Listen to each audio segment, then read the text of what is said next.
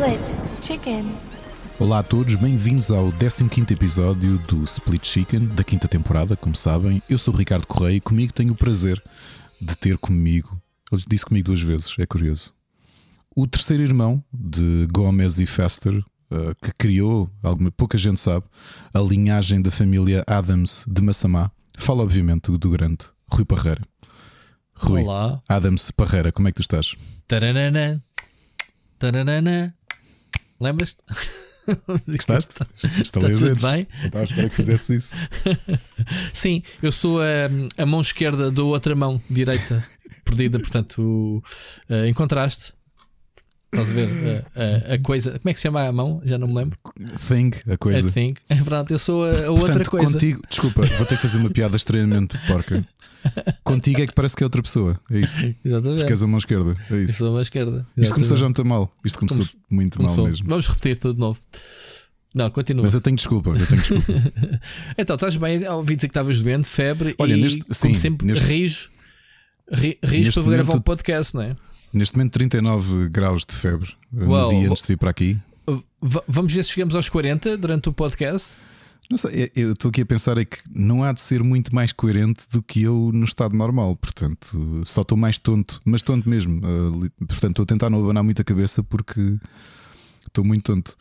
Pá, pois é, já, já, como tu sabes, o meu, o meu filho mais novo esteve doente há duas semanas quando eu estive em, em Espanha. Ah, pá, e se bem te lembras, já, já, eu acho que a maior parte dos pais bloqueia essa memória, que há ali um período até à primária em que os filhos ah, vêm do infetário, não é? Portanto, trazem tudo o que é bicharada. Infectar é muito bom.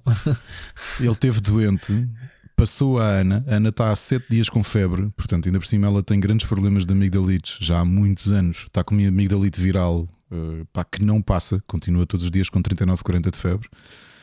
E ontem, como tu sabes, foi um concerto, do qual já vou falar aqui, e estava a caminho do concerto e comecei a sentir, já está. E é, é- é verdade, portanto, estou aqui com febre, mas pá, é só febre, não é a primeira vez que gravo isto com febre, lembras-te? A primeira vez foi quando desconfiei que tive Covid em dezembro de 2019, se é que aquilo era Covid, não sei. Eu, eu também já Foi- gravei sem voz, já gravámos aqui quase a morrer, portanto, yeah, que é isso para nós. Com febre, pá. Eu não acredito que quem nos ouve vá notar grande diferença. Não- pessoal, isto não vai ficar melhor, pode ficar mais divertido de eu estar assim. Tenho os ouvidos a, a zunir, ah, porque tenho a cabeça um bocado a latejar, mas de resto, pá, é isso. 39 graus de febre. Muito bem. Olha, então. bem, nada. e- Muito bem, o Tenas. Foi que Não, doente, muito, meu. muito bem, obrigado pela informação, a teres partilhado a, a tua dor connosco.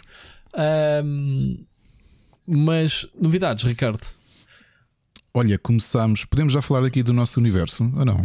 Como novidades? Era já, já, já a seguir. Sim, sim, sim. Pois é, olha, ainda não tem nome oficial, portanto, neste momento está apenas como Split Chicken especial, mas aquele sonho que tu tens há muito tempo. Yeah. Eh, Calma, surgiu aqui uma oportunidade interessante. Eh, portanto, eu, eu estou a servir aqui de motor de ignição para ti. Ok? Uhum. Surgiu-nos a oportunidade de conversar com o David Kaufman, que é um histórico jornalista de videojogos de, da Bélgica. Ok? Não, eu não o conhecia antes, mas já tinha ouvido falar da marca que ele criou. Uh, porque ele, a meio do- da carreira dele enquanto jornalista, tornou-se também especialista de vendas de, de uma rede de merchandise e brinquedos. Aliás, ele, a E- formação dele é, é, é economia, não é? Para aí. O que é que ele era? Ele chegaste a dizer. Tem a Jornal- sim, ele, ele- é- sim, acho que ele inicialmente ele tirou mesmo jornalismo e depois é que foi tirar uh, uh, formação adicional em, em economia, em gestão. Uhum. Mas criou uma marca chamada Road 60 Geek, uh, que já foi criada. Se estiver incorreto, lamento, portanto vou, vou, vou usar o bode expiatório da febre, ok? Uhum. mas é uma marca que não tem 5 anos uh, e que tem largas dezenas de lojas uh, pela Europa. Portanto, começou com França, Bélgica e Roménia. Na Roménia tem 20, na França tem 60, acho eu, se bem me lembro, e na Bélgica acho que são 40. Chegou agora a acordo com a Sonai. Uh, e portanto, nesta, nesta altura, ele diz que ainda estão a testar o mercado e, portanto, a loja dele não vai ser uma loja. Uh, Estou a falar de uma ainda- loja de merchandising de cenas geek, não é? Cultura Geek, pop. Só. Cultura pop, sim, portanto. Porque ele diz que quando veio a Portugal percebeu que havia lojas interessantes, mas que não havia assim um sítio, ah, não havia uma marca que tu associasses, por exemplo, um sítio onde ir comprar Funko Pops, que era um bocado tudo muito espalhado. E como ele é representante oficial de Funko Pops e uma série de marcas, Ok. é por aí que ele quer ir. O que, é que, vai acontecer? Um Forbidden Planet, não? Mais ou menos. É, sim, é, é, é essa a linha. Aquilo que todos nós vamos ver pelo país, e acho que ilhas também, uh, vão ser 20 continentes selecionados que vão ter uma zona que vão ser transformadas dentro do próprio hipermercado em Road 60 Geek. Ok. okay? Portanto, ele, ele próprio diz: pronto, não, não pôde dizer os números, isto fazendo aqui, levantando um bocadinho o véu em relação a este episódio especial. Que existe um compromisso com a Sonai, existe um objetivo de ver, há um, há um patamar de vendas que ele quer atingir e que eles esperam atingir, para aí sim, aquilo que eu lhe tinha perguntado, peço desculpa, que é tu podes começar a ver nos centros, nos shoppings da Sonai, a loja dele sozinha ok? Ocupar mesmo um espaço de, de, de loja e não estar integrada dentro do continente. Mas parece-me, ele, realmente tem muito conhecimento da coisa, portanto, é uma pessoa, ele tem 44 anos, é um apaixonado de videojogos. A entrevista foi muito sobre a análise que ele faz do mercado de retalho. É, eu acho que é uma entrevista muito, muito interessante porque Uh, às vezes nós falamos sobre os retalhistas e os distribuidores, e é interessante ver alguém que não só está nesse mercado há umas décadas, mas que ao mesmo tempo é um grande conhecedor do mercado dos videojogos, e portanto a perspectiva dele também é mesmo muito, muito interessante. E, e portanto começámos aqui este split chicken especial, que é a nossa ideia. Apesar de não termos conversado muito sobre isto ainda, vocês estão aqui a ouvir um semi-brainstorm ao vivo. É eu e o Rui aproveitarmos entrevistas, uh, podem ser assim personalidades Uh, não, não tem que ser obrigatoriamente alguém que faça videojogos ou que escreva sobre videojogos, se calhar até são pessoas de cultura meios, pop, digamos, outras coisas pop, que a gente gosta, ou, sim, filmes, cinema, ex séries, exatamente, e que, e que tenha aqui correlação com o Split Chicken. E por termos tido muitas oportunidades de entrevistas e sim. nem sempre sabemos como dar resposta. Uh, e chegámos a esta conclusão. Posso já dizer, não, não vos quero ainda fazer spoiler, mas o, o foi o Rui que, que, me avisou logo. Já temos um, outro convidado na calha para o segundo Split Chicken especial. Eu, esse convidado eu acho que é excelente. Acho que vamos ter uma, uma entrevista muito, muito boa. Uh, sobre o mercado de arte, neste caso, né? arte de videojogos. Mas estas oportunidades que nós temos, se calhar vão se materializar assim, ah, yeah. uh, ao contrário daquilo que nos disseram durante muito tempo, que é porque é que o Split Chicken não tem convidados. Eu acho que isso ia estragar a química que nós os dois temos, porque se vocês nos ouvem, e eu ainda hoje estou a compreender o porquê, porque é que o fazem, e mesmo com febre continuo a pensar porque é que vocês estão aqui há três anos e cento e tal episódios, mas agradeço-vos por isso. Neste caso, eu ou o Rui, especialmente vamos alternar. Não sei se vai haver oportunidade de estarmos os dois, nem sei se faz sentido, mas vamos a começar a aproveitar as oportunidades que existem. Sim, para existem, trazer convidados. Eh, existe uma lista. De, pá, eh, eh, para teres uma ideia, Ricardo, uma destas entrevistas eu podia ter feito no Lisboa Games Week e não consegui. Um compositor, só vou dizer isto. Sim, sim. Portanto, sim, o, de certeza que. Não vou Pedro dizer. Camacho. Não, por acaso não é. Ele teve cá, ah. já agora, no Lisboa Games Week. Eu não sei, mas é uma. Eu tenho há um tempo. Aliás, o segundo, o terceiro Compound Chicken, que foi o nosso primeiro podcast do, sim, do Robert Chicken. Mas ele há de vir, há de vir. É uma das pessoas que está na, na shortlist. Sim, sim. Yeah. sim epá, já não falo não é com ele há uns três. Não. Ok, já não falo com ele há uns três meses, volto e meio telefone para, para saber Sim, como é e nem sequer é portuguesa a pessoa que eu estou. Olha, fiz. Fiz. Fiz, fiz, uh... Não, eu, eu, acho que é esse tipo de, de, conversas que são interessantes trazer, porque às vezes também permite. Há tanta coisa que falamos aqui que que, que, que, é interessante e que talvez seja. Hum, Sim. Uh... Tu já, já, já lançaste o episódio no, no Rubber. Uh, convém, convém depois eh, para meteres o link para, para o Solver ou não? Não, eu tenho estado. Não, eu tenho estado. Aliás, nem o Split Chicken, nem o Para Cá do Abismo, eu ah, okay. nos últimos dois meses eu estou completamente off. Portanto, certo. quem está a fazer isto na, na no Twitter é o Gonçalo, no Twitter e no Facebook, e eu tenho estado, aliás, é uma coisa que quero fazer agora quando a minha cabeça assentar é. Porque a realidade é que acabou o IndieX, depois fui para a Espanha. A semana passada foi entreter a Ana doente e depois foi aquela participação naquele evento que, que podemos falar mais daqui a pouco. Sim, sim, sim. Uh, e eu próprio agora adoecer, portanto, pá, quero, quero arrumar a minha cabeça e, e, tenho muito trabalho, tenho muita coisa por fazer ainda para, para trás. Muito bem. Uh, mas é isso, Rui. Quer dizer, tu há tanto tempo que me dizias que querias ter um, um espaço de entrevistas. Sim, assim, isto e, vai e ter é uma, uma coisa regularidade diferente. E, pá, e claro, Sim. obviamente que sendo convidados, não, à partida não vamos estar é aqui 3 horas Sim. ou 2 horas. Esta, por exemplo, foi 45 minutos, né? Pá, e uhum. é fixe. Um pessoa está ali meia hora, 45 minutos a falar com pessoas sobre assuntos eh, sobre a indústria, sobre o que eles fazem e, e, e, pronto. Espero que feedback da vossa parte, malta, e, e espero, obviamente, que, que vocês gostem deste deste spin-off que, mais uma vez, apesar de estar a ideia estar na gaveta, surgiu agora de forma mais espontânea do, do que outra coisa. E, e olha, mais, mais uma vez. Teamwork ah, aqui da. É, pá, porque tu andas há imenso tempo em privado, Sim. mas também já disseste aqui, On, que querias fazer Sim, uma coisa queria, destas. E quando surgiu fazer. esta oportunidade, eu disse-te: Olha, vou aceitar esta oportunidade que nos arranjaram yeah. e vou yeah. dar kickstart aqui ao, ao a este epá, a este spin-off. E, e, como é irregular, portanto, não vamos prometer aqui uma regularidade, porque eu acho que essa pressão não faz sentido. Sim, vai ser uma, uma série. De, tu, é, quando, surgirem, quando surgirem. Tu, tu vês pela tua experiência de quereres fazer uma coisa regular é, muito do, difícil. do spin-off do Para Cá do Abismo, não é? das entrevistas. É e quando difícil. metes terceiras pessoas que tu não podes controlar com desencontros ainda enquadrado na tua agenda, pá, o meu medo é esse: era eu meter-me numa série fixa, vá, que fosse semanal, e depois não conseguir cumprir. Pronto, agora assim é pá, sem compromisso, quando houver, uh, fiz. Pronto, uh, uh, malta, uh, ouçam este episódio, atenção que está em inglês, pronto, cena internacional, portanto, nós uh, não, há, não há limitações de, das pessoas que cá trazemos. Um, Ricardo, além disso, lançámos hoje o Pixel Hunters, uh, o episódio 13. Uh, eh, o, foi mesmo ao bocado, portanto, ao bocado, hoje, domingo, que estamos a gravar, esta semana também estamos a gravar no domingo. Um, uh, eh, espero que tenham já ouvido, né? Estão a ouvir episódios de terça-feira. O, o, Bruno falou com, com dois youtubers que só fazem retro. Uh, pá, agora não me recordo o nome deles. O, um deles é o, é o Retro, o Retro Rider, Rider, e o outro. E o e o Stika, né? Ok. Uhum. Pronto. Um, eu ainda não consegui ouvir nesta altura, só editei ouvi partes, obviamente, mas eles falam muito do que é como é ter um canal de YouTube só dedicado a retro gaming, como é que alimentam o canal, falam obviamente da paixão deles pelo retro gaming. Uh, muito giro. Ricardo, quase 4 horas de programa, portanto, grande muito Bruno bom. a seguir aqui. Que orgulho do Bruno. Bruno. Uh, mas pronto, uh, ouçam Uh, mais novidades, Ricardo. Uh, vamos. Uh, ainda temos no ar um passatempo, certo? Temos, sim, senhor. Temos dois passatempos, não é? Se a minha memória não me falha. Do Bayonetta e do. Plague Tale. É, Plague Tale. Pá, jogo que eu estou ansioso para começar a jogar e no, se calhar vai ser o. Tenho que o acabar antes do fim do ano, porque preciso perceber se o jogo é, é candidato ou não. como muitos já, já o, o lançaram e, e pronto, tem que, tem que encaixá-lo.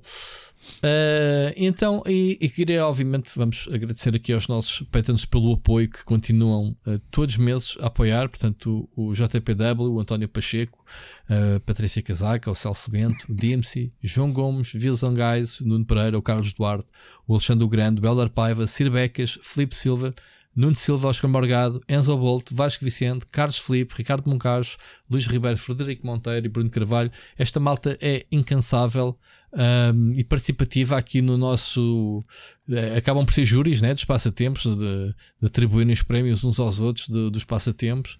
Pá, muito fixe esta mini micro comunidade dentro da comunidade Split Chicken. Uh, muito orgulhoso desta, desta malta, Ricardo. Não sei se queres dizer alguma coisa, mas pá, Brutal. Agradecer-vos e, e, esperar. Eh, no outro dia tropecei na fotografia do nosso episódio ao vivo do, do Fórum Fantástico e só me deu vontade de fazer mais Sim. coisas similares, de, de estar Opa, com Nós com temos alguns convites. Eu não sei se vamos ter agenda.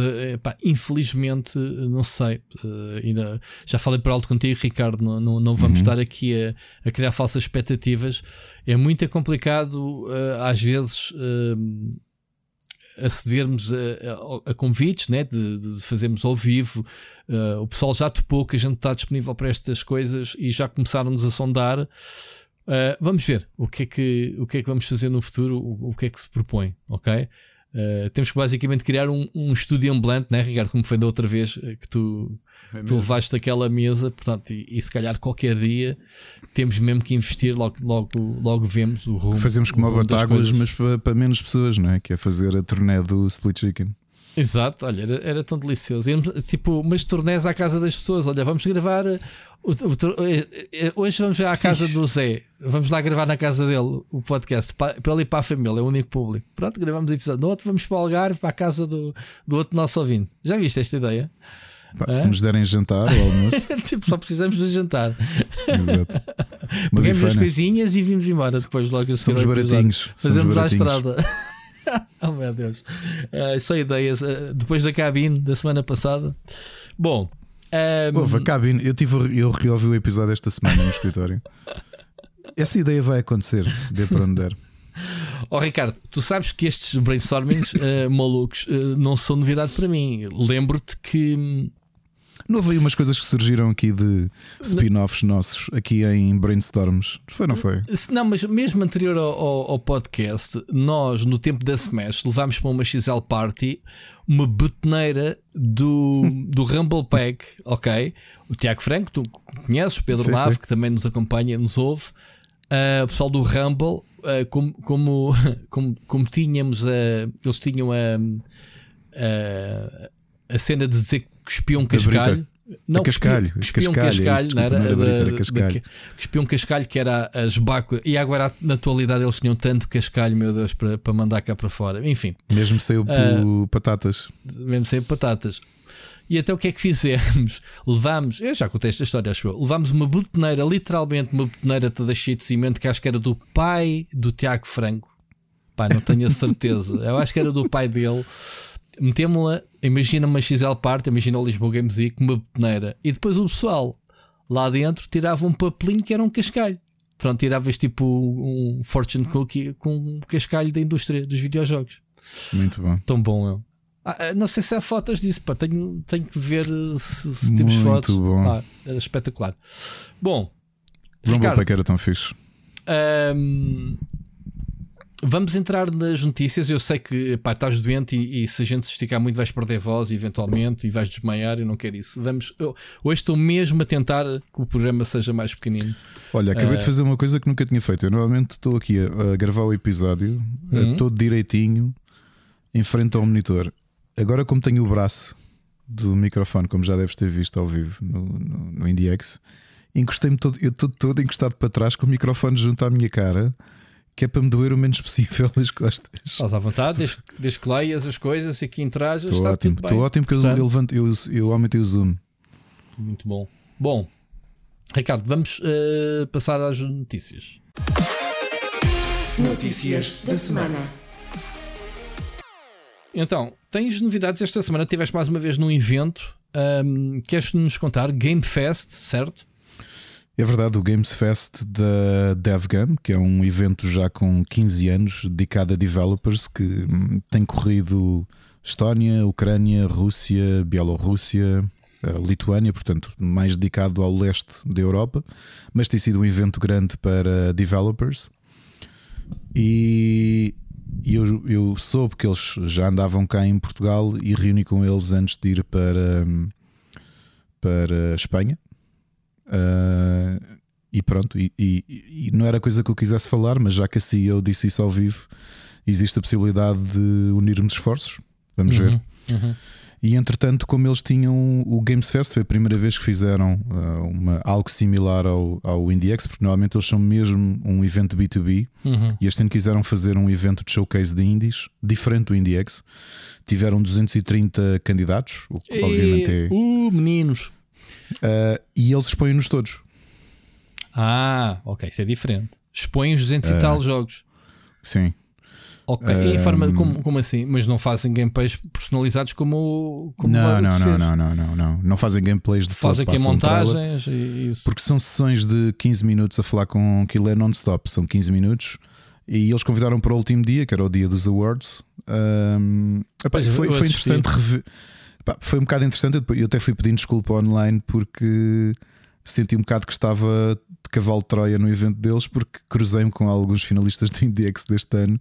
E essencialmente aquilo parecia um previously on IndieX, ou seja, continuar conversas que começaram no IndieX e eu continuei-as no evento deles, mas eles não levaram a mal de todo. E foi interessante os, os developers eh, cruzarem-se comigo outra vez. Eh, e foi, foi, foi engraçado. Portanto, foi uma experiência interessante. Ok. E quem sabe, para o ano, se, se não há novidades, ainda está tudo a ser negociado, mas eh, já tinha dito que queria que o IndieX, IndieX crescesse. e acho que muitas vezes unir os esforços uh, é uma boa maneira de toda a gente. O Johnny está sempre com aquela frase do A rising tide lifts all boats, né? portanto, uma, uma maré cheia levanta todos os barcos, e acho que é um bocadinho isso. Portanto, em vez de entrares em competição, potencialmente cresceres, ajudar os outros a crescer e cresceres também. Uhum. Uh, o IndieX acho que tem, uh, eu sei que sou altamente suspeito de falar nisso, acho que tem muito bom reconhecimento e muito boa qualidade como showcase e uma muito boa curadoria. Uh, e eles trazem expertise de B2B, mas vamos ver o que, é que, que, é que as negociações dizem, mas acho que podia ser interessante. E o evento deles, pronto. Já sei que teve ali umas questões que tu perguntaste, nomeadamente porque é que a Gearbox ganhou dois prémios no isso foi Indie? muito mal. Foi isso, epá, eu, eu, eu sinceramente já uh, raiva à parte que eu tenho do Randy Pitchford e da, Gearbox. Uh, o jogo, alguma vez um jogo é indie.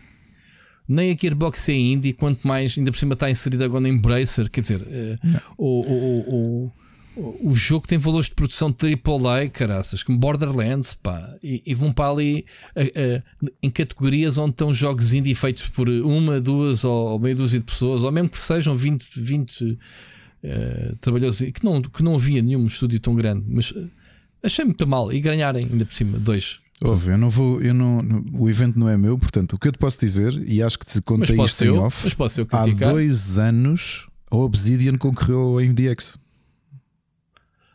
Uh, ok. Uh, pois, epá, é assim. Okay. A Obsidian tem jogos indie. Olha, este jogo que foi feito, que foi lançado agora da Obsidian, saiu no Game Pass a semana passada, ou como é que se chama? O, Eles.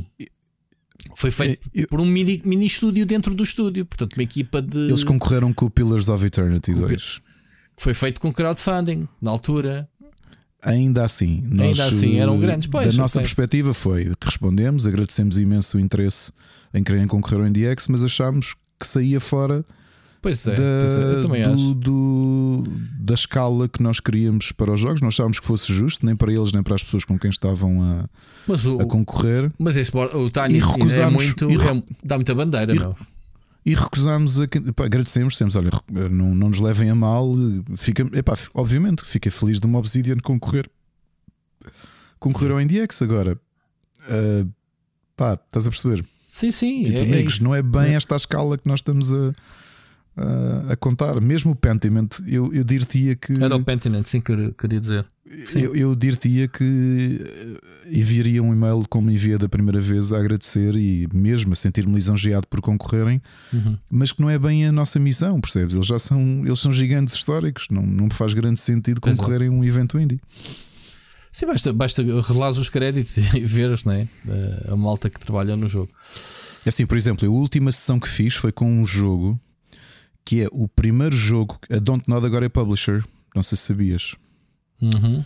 Uh, ou seja, não só estão a fazer self-publishing, como lançaram um primeiro jogo que não é deles. E então eu fiz um. A Mas publisher em França ou, ou, internacional? Mundial, sim, internacional. Okay. E então eles encontraram um jogo chamado Goethe The Wind of Winter.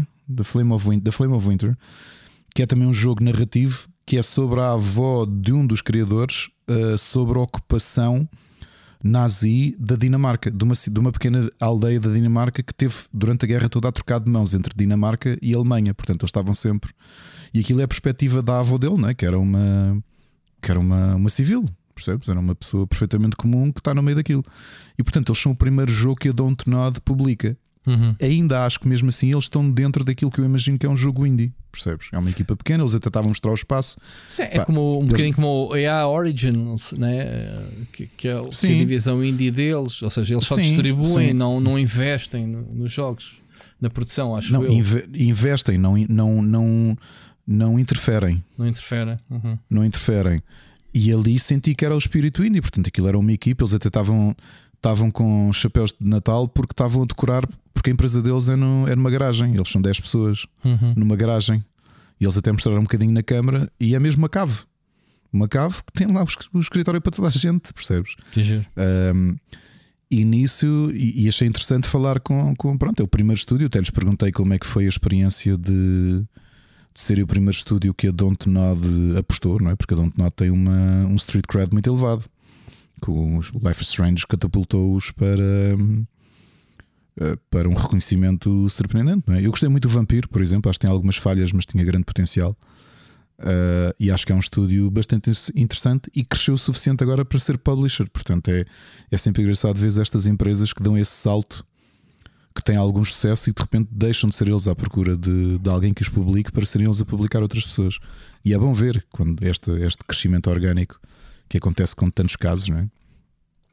Yeah. Uh, mas pronto, mas foi um evento interessante. Uh, Gostei, gostei de, gostei de participar. Era num modelo diferente, não é? Para mim, eu até avisei, como disseram: olha, isto é 15 minutos em cada um e segue para o próximo. E eu, uou, 15 minutos, isso não é nada, isso não dá para dizer olá às pessoas, uh, não é? Porque pronto, sou eu, 15 minutos é um olá. 15 minutos, meu Deus. Isso nem está para o buraco do dente, mas tudo bem. E depois outro exercício, é porque eu nunca tinha feito isso, que é ser co-host. E então era sempre por receitar atropelar, atropelar outra pessoa, percebes? uh, e depois levar as conversas por onde eu costumo levar. Por exemplo, havia um jogo que eram Vampire Survivors, mas eram, tu eras um líder de um sindicato de demónios que quer depor o diabo por ser mau patrão. E para onde é que eu levei a conversa? Para a perda de poder dos sindicatos nos últimos 30 anos. Deixa ver a mesma coisa. Ah, Ricardo. Muito bem. Uh, vamos continuar? Uhum. Olha, começando a falar aqui de videojogos, que é para isso que nos pagam. Um, números. Tu gostas de números, não gostas? Hoje temos aqui alguns números.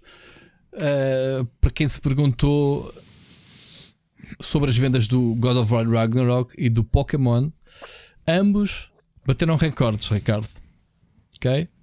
O, Poké, o, o, o God of War Ragnarok, nos primeiros 3 dias, um, vendeu 5.1 milhões de unidades. Portanto, é o first party que mais rapidamente vendeu na história da PlayStation. Excelente, no Ricardo. Eh, é o que é, né? O hype todo do primeiro jogo. Um, muito jogo. Mas depois temos. já que se falar de números, deixa só, antes de passarmos à PlayStation, para te dizer uma coisa curiosa. Hum. Que foi.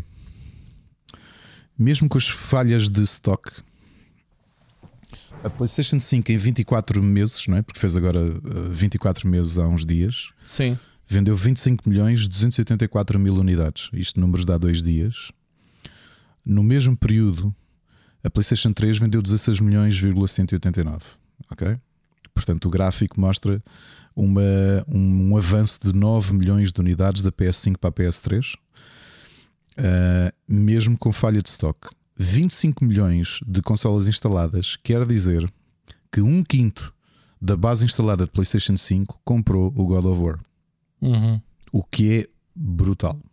Sim, é, há muito tempo que o, próprio um, Jim Ryan disse que é vítima do próprio hype que criou.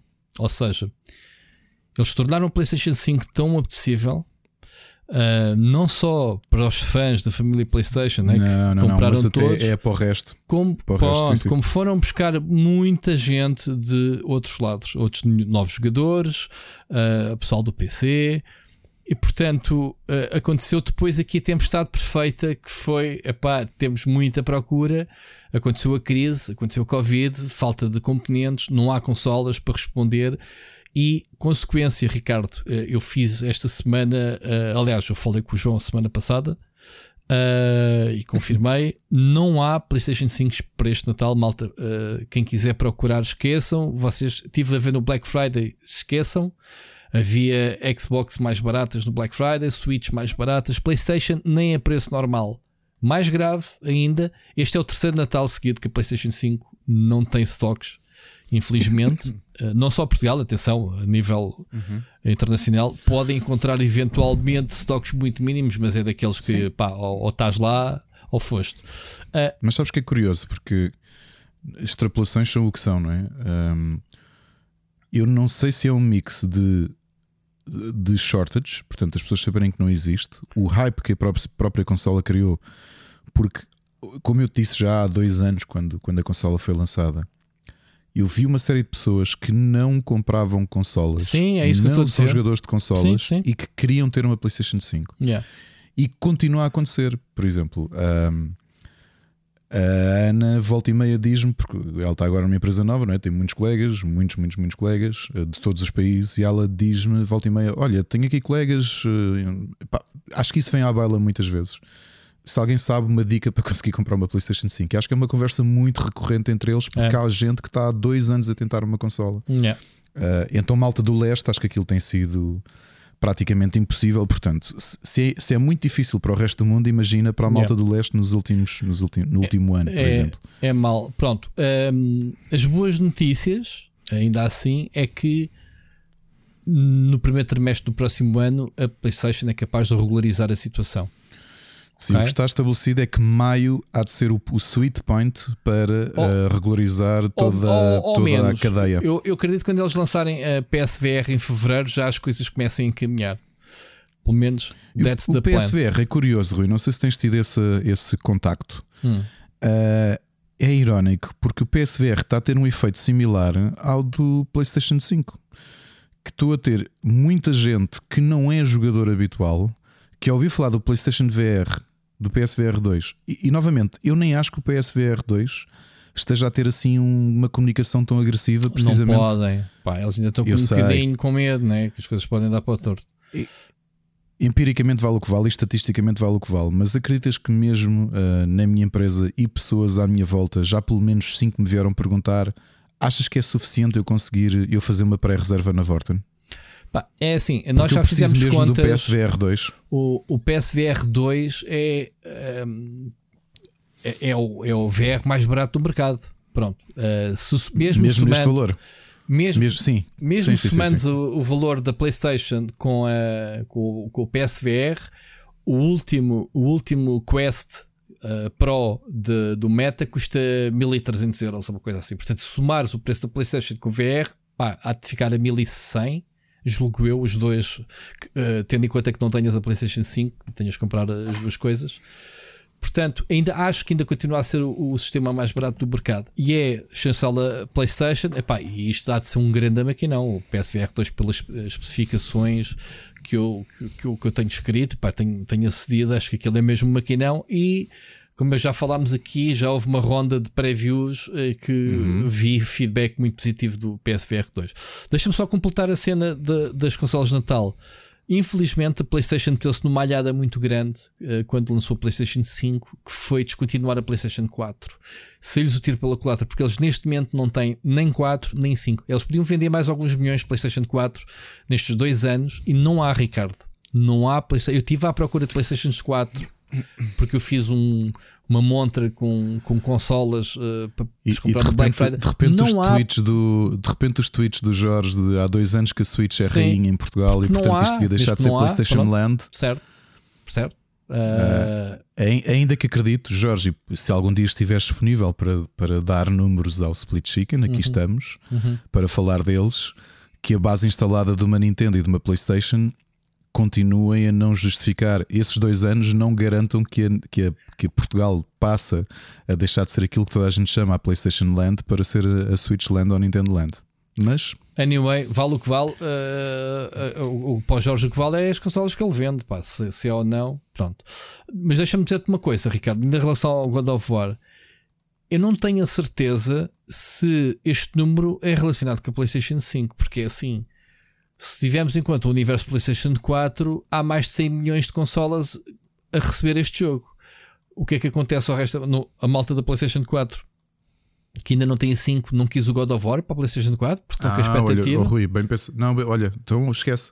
O número que eu estava a dar de um quinto de consolas instaladas. Não, eh, é que eu, esqueçam. eu não sei se a comunicação foi feita só para a PlayStation 5, percebes? Eu, eu não sei. Uhum. Eu não sei se lhes interessa dizer que venderam não sei quantos para a PlayStation 4. E, e é a dúvida que eu levanto, ok?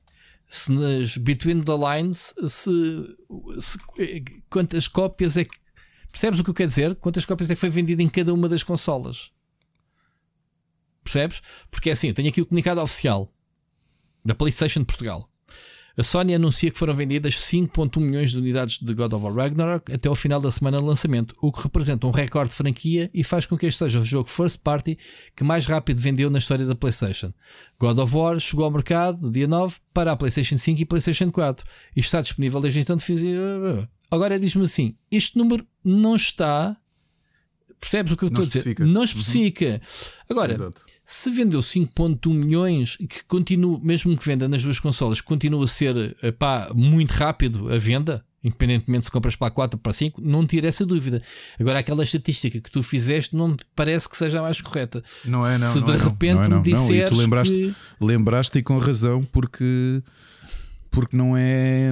Eu não, eu não tenho dados que, que, que justifiquem. Nem a PlayStation que os vai dar, porque não lhes interessa se calhar dizer. É isto é que é, ok? Isto é que é a verdade. Portanto, há que ser verdadeiro. Epá, a gente temos de ser isentos, fazer uma análise claro, a frio daquilo que nos passam. Pronto, eu tenho aqui algum treino porque eu farto levar rasteiras oh, Rui, um quinto, lá, E é isso, um quinto, porque eu disse, era, era um número brutal. Um, número, um quinto de, de, era, de assim, claro. Um, um quinto de, do mercado instalado. E ainda bem, olha, estava-me a passar a ser completamente ao lado. Ainda bem que, que, que alertaste para isso. Um, porque realmente não, tens, não há especificação se, se é yeah. PlayStation 4 yeah. ou PlayStation 5. Yeah. Portanto, é isto. Já por outro lado, uh, falando. Ah, Rui, só para dar uma comparação. Ok. O jogo 2018, God of War, nos, no mesmo período, na PlayStation 4, vendeu 3,1 milhões de unidades. Ok? O que mesmo assim representa quase duplicar uh, um número de unidades nos primeiros dias de vendas, o que obviamente é uma. Por isso é que eu te estou a dizer, eu acredito que olhando para esse número, 70% ainda devem ser de PlayStation 4. Não é? Sim, sendo que. Uh, sabes se o jogo tem uh, free. Não sei. Não sei. Posso dizer alguns números que estava entretanto a ver, só okay. para teres curiosidade. Okay. Dentro do próprio franchise, o jogo que mais vendeu em toda a sua vida até uhum. os dias de hoje uhum. foi o God of War de 2018, que vendeu os tais 3.1 nos primeiros dias, mas acabou por vender milhões, 23 milhões ao 23. longo da sua, da sua vida. Ok? O segundo é uma disparidade muito grande. O segundo jogo mais vendido até o dia de hoje é o God of War 3 da PlayStation 3. Uhum. É, não é, Rui? Uhum, uhum. Com 7,6 milhões de unidades. O que quer dizer que o God of War Ragnarok, em poucos dias, uh, quase que ultrapassou o segundo o jogo mais vendido de toda, de toda, toda a franquia. Sim. Ok? Sendo que em quarto em toda a história vem o primeiro God of War de todos com 4,62 milhões.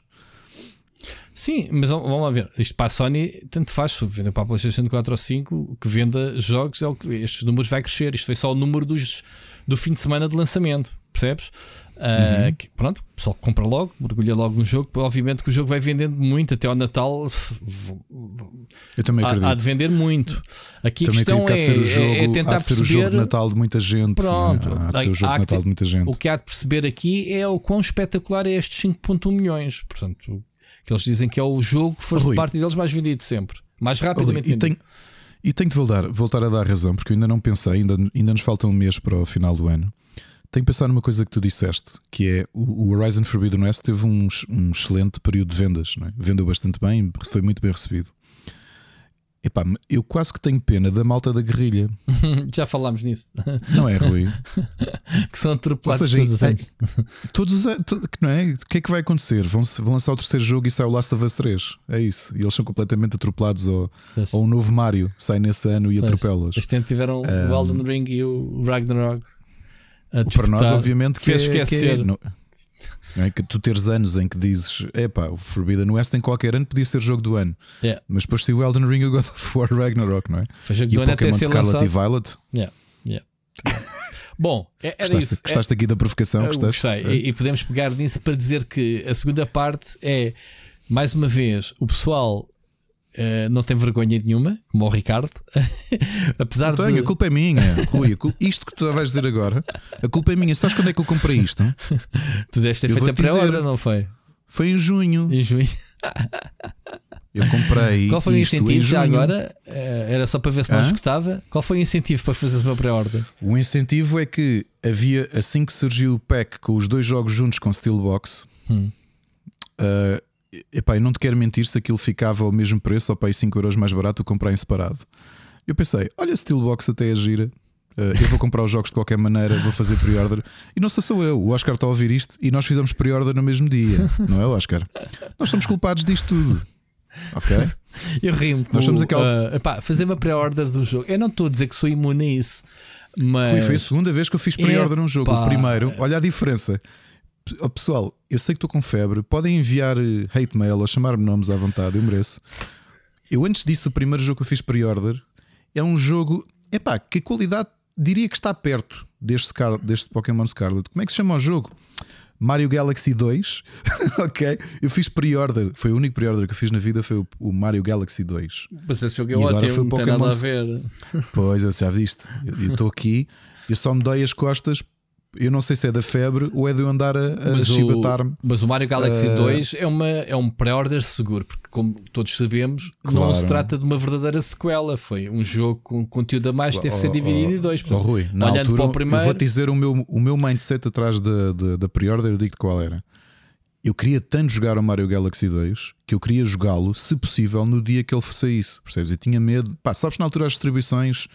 Eu já não lembro se a Galaxy 2 já ainda apanhou o Concentra. Acho que ainda apanhou o Concentra. sim, e, ainda estavas na Smash, não é? na- na- Epá, eu- e aquela fase assim Sim. um bocado esquisita, não sei se foi na fase de transição, mas é assim: uma coisa que eu tinha hábito e, e sabia que no tempo da Wii era tudo um bocadinho Wi-Fi.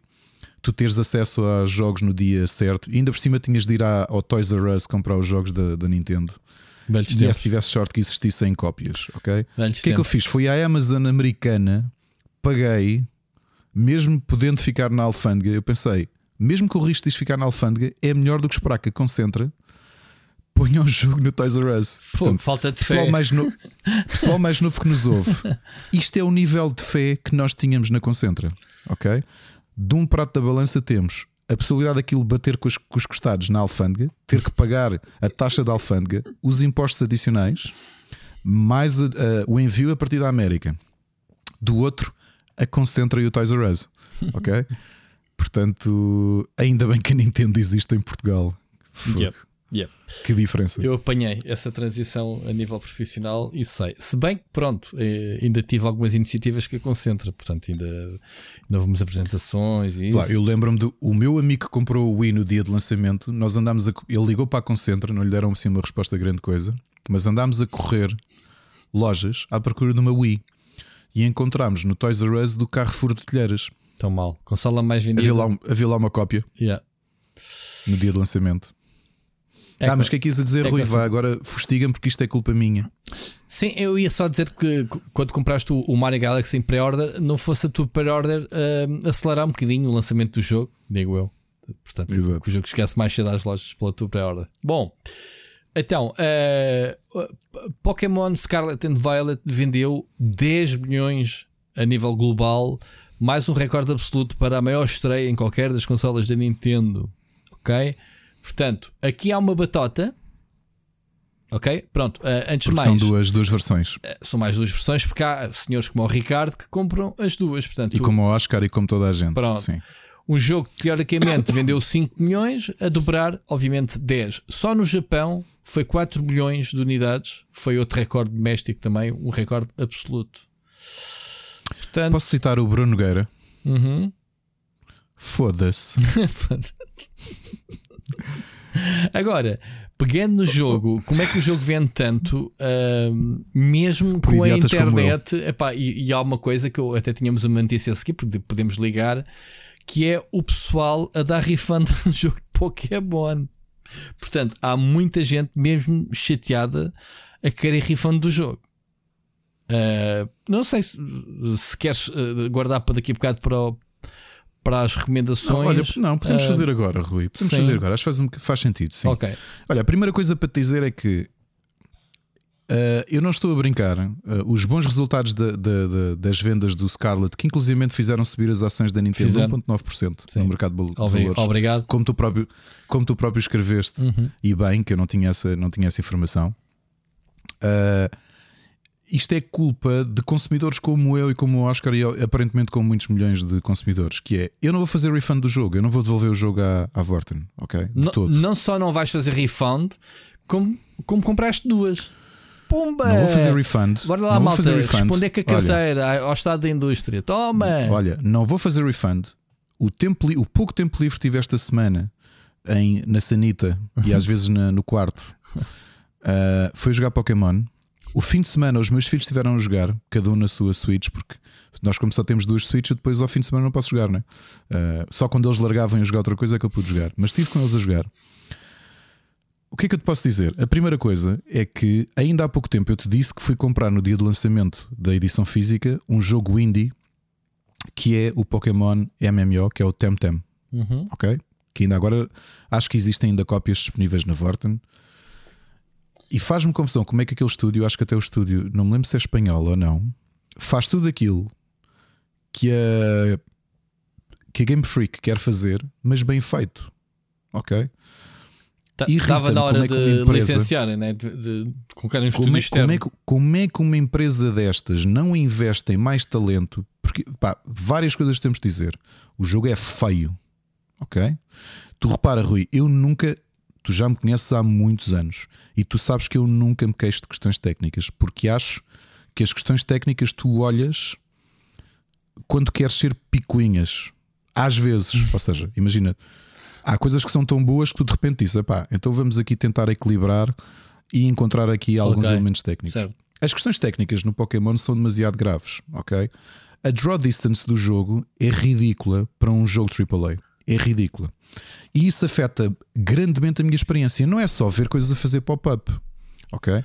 Estamos a falar de um jogo em que o teu Pokémon lendário anda logo contigo como veículo, como mota. Já agora. Anda muito mais rápido do que, que os elementos do cenário Pronto. aparecem. Né? Exato. Então o que acontece? Como ao contrário dos outros jogos em que tu tinhas random encounters na erva, uhum. agora os Pokémon estão espalhados na, na, É importante vê-los ao longe, claro, para planear a abordagem. O problema, Rui, é quando tu tens, opa, eu não sei medir em pixels, mas quando, imagina, as coisas fazem pop-up visualmente, a menos de um segundo tu chegares ao sítio, a meio segundo, eu estou sempre a chocar e a entrar em combate. Então é random à mesma, vá lá. Não, não, não, não, não, é só mal feito.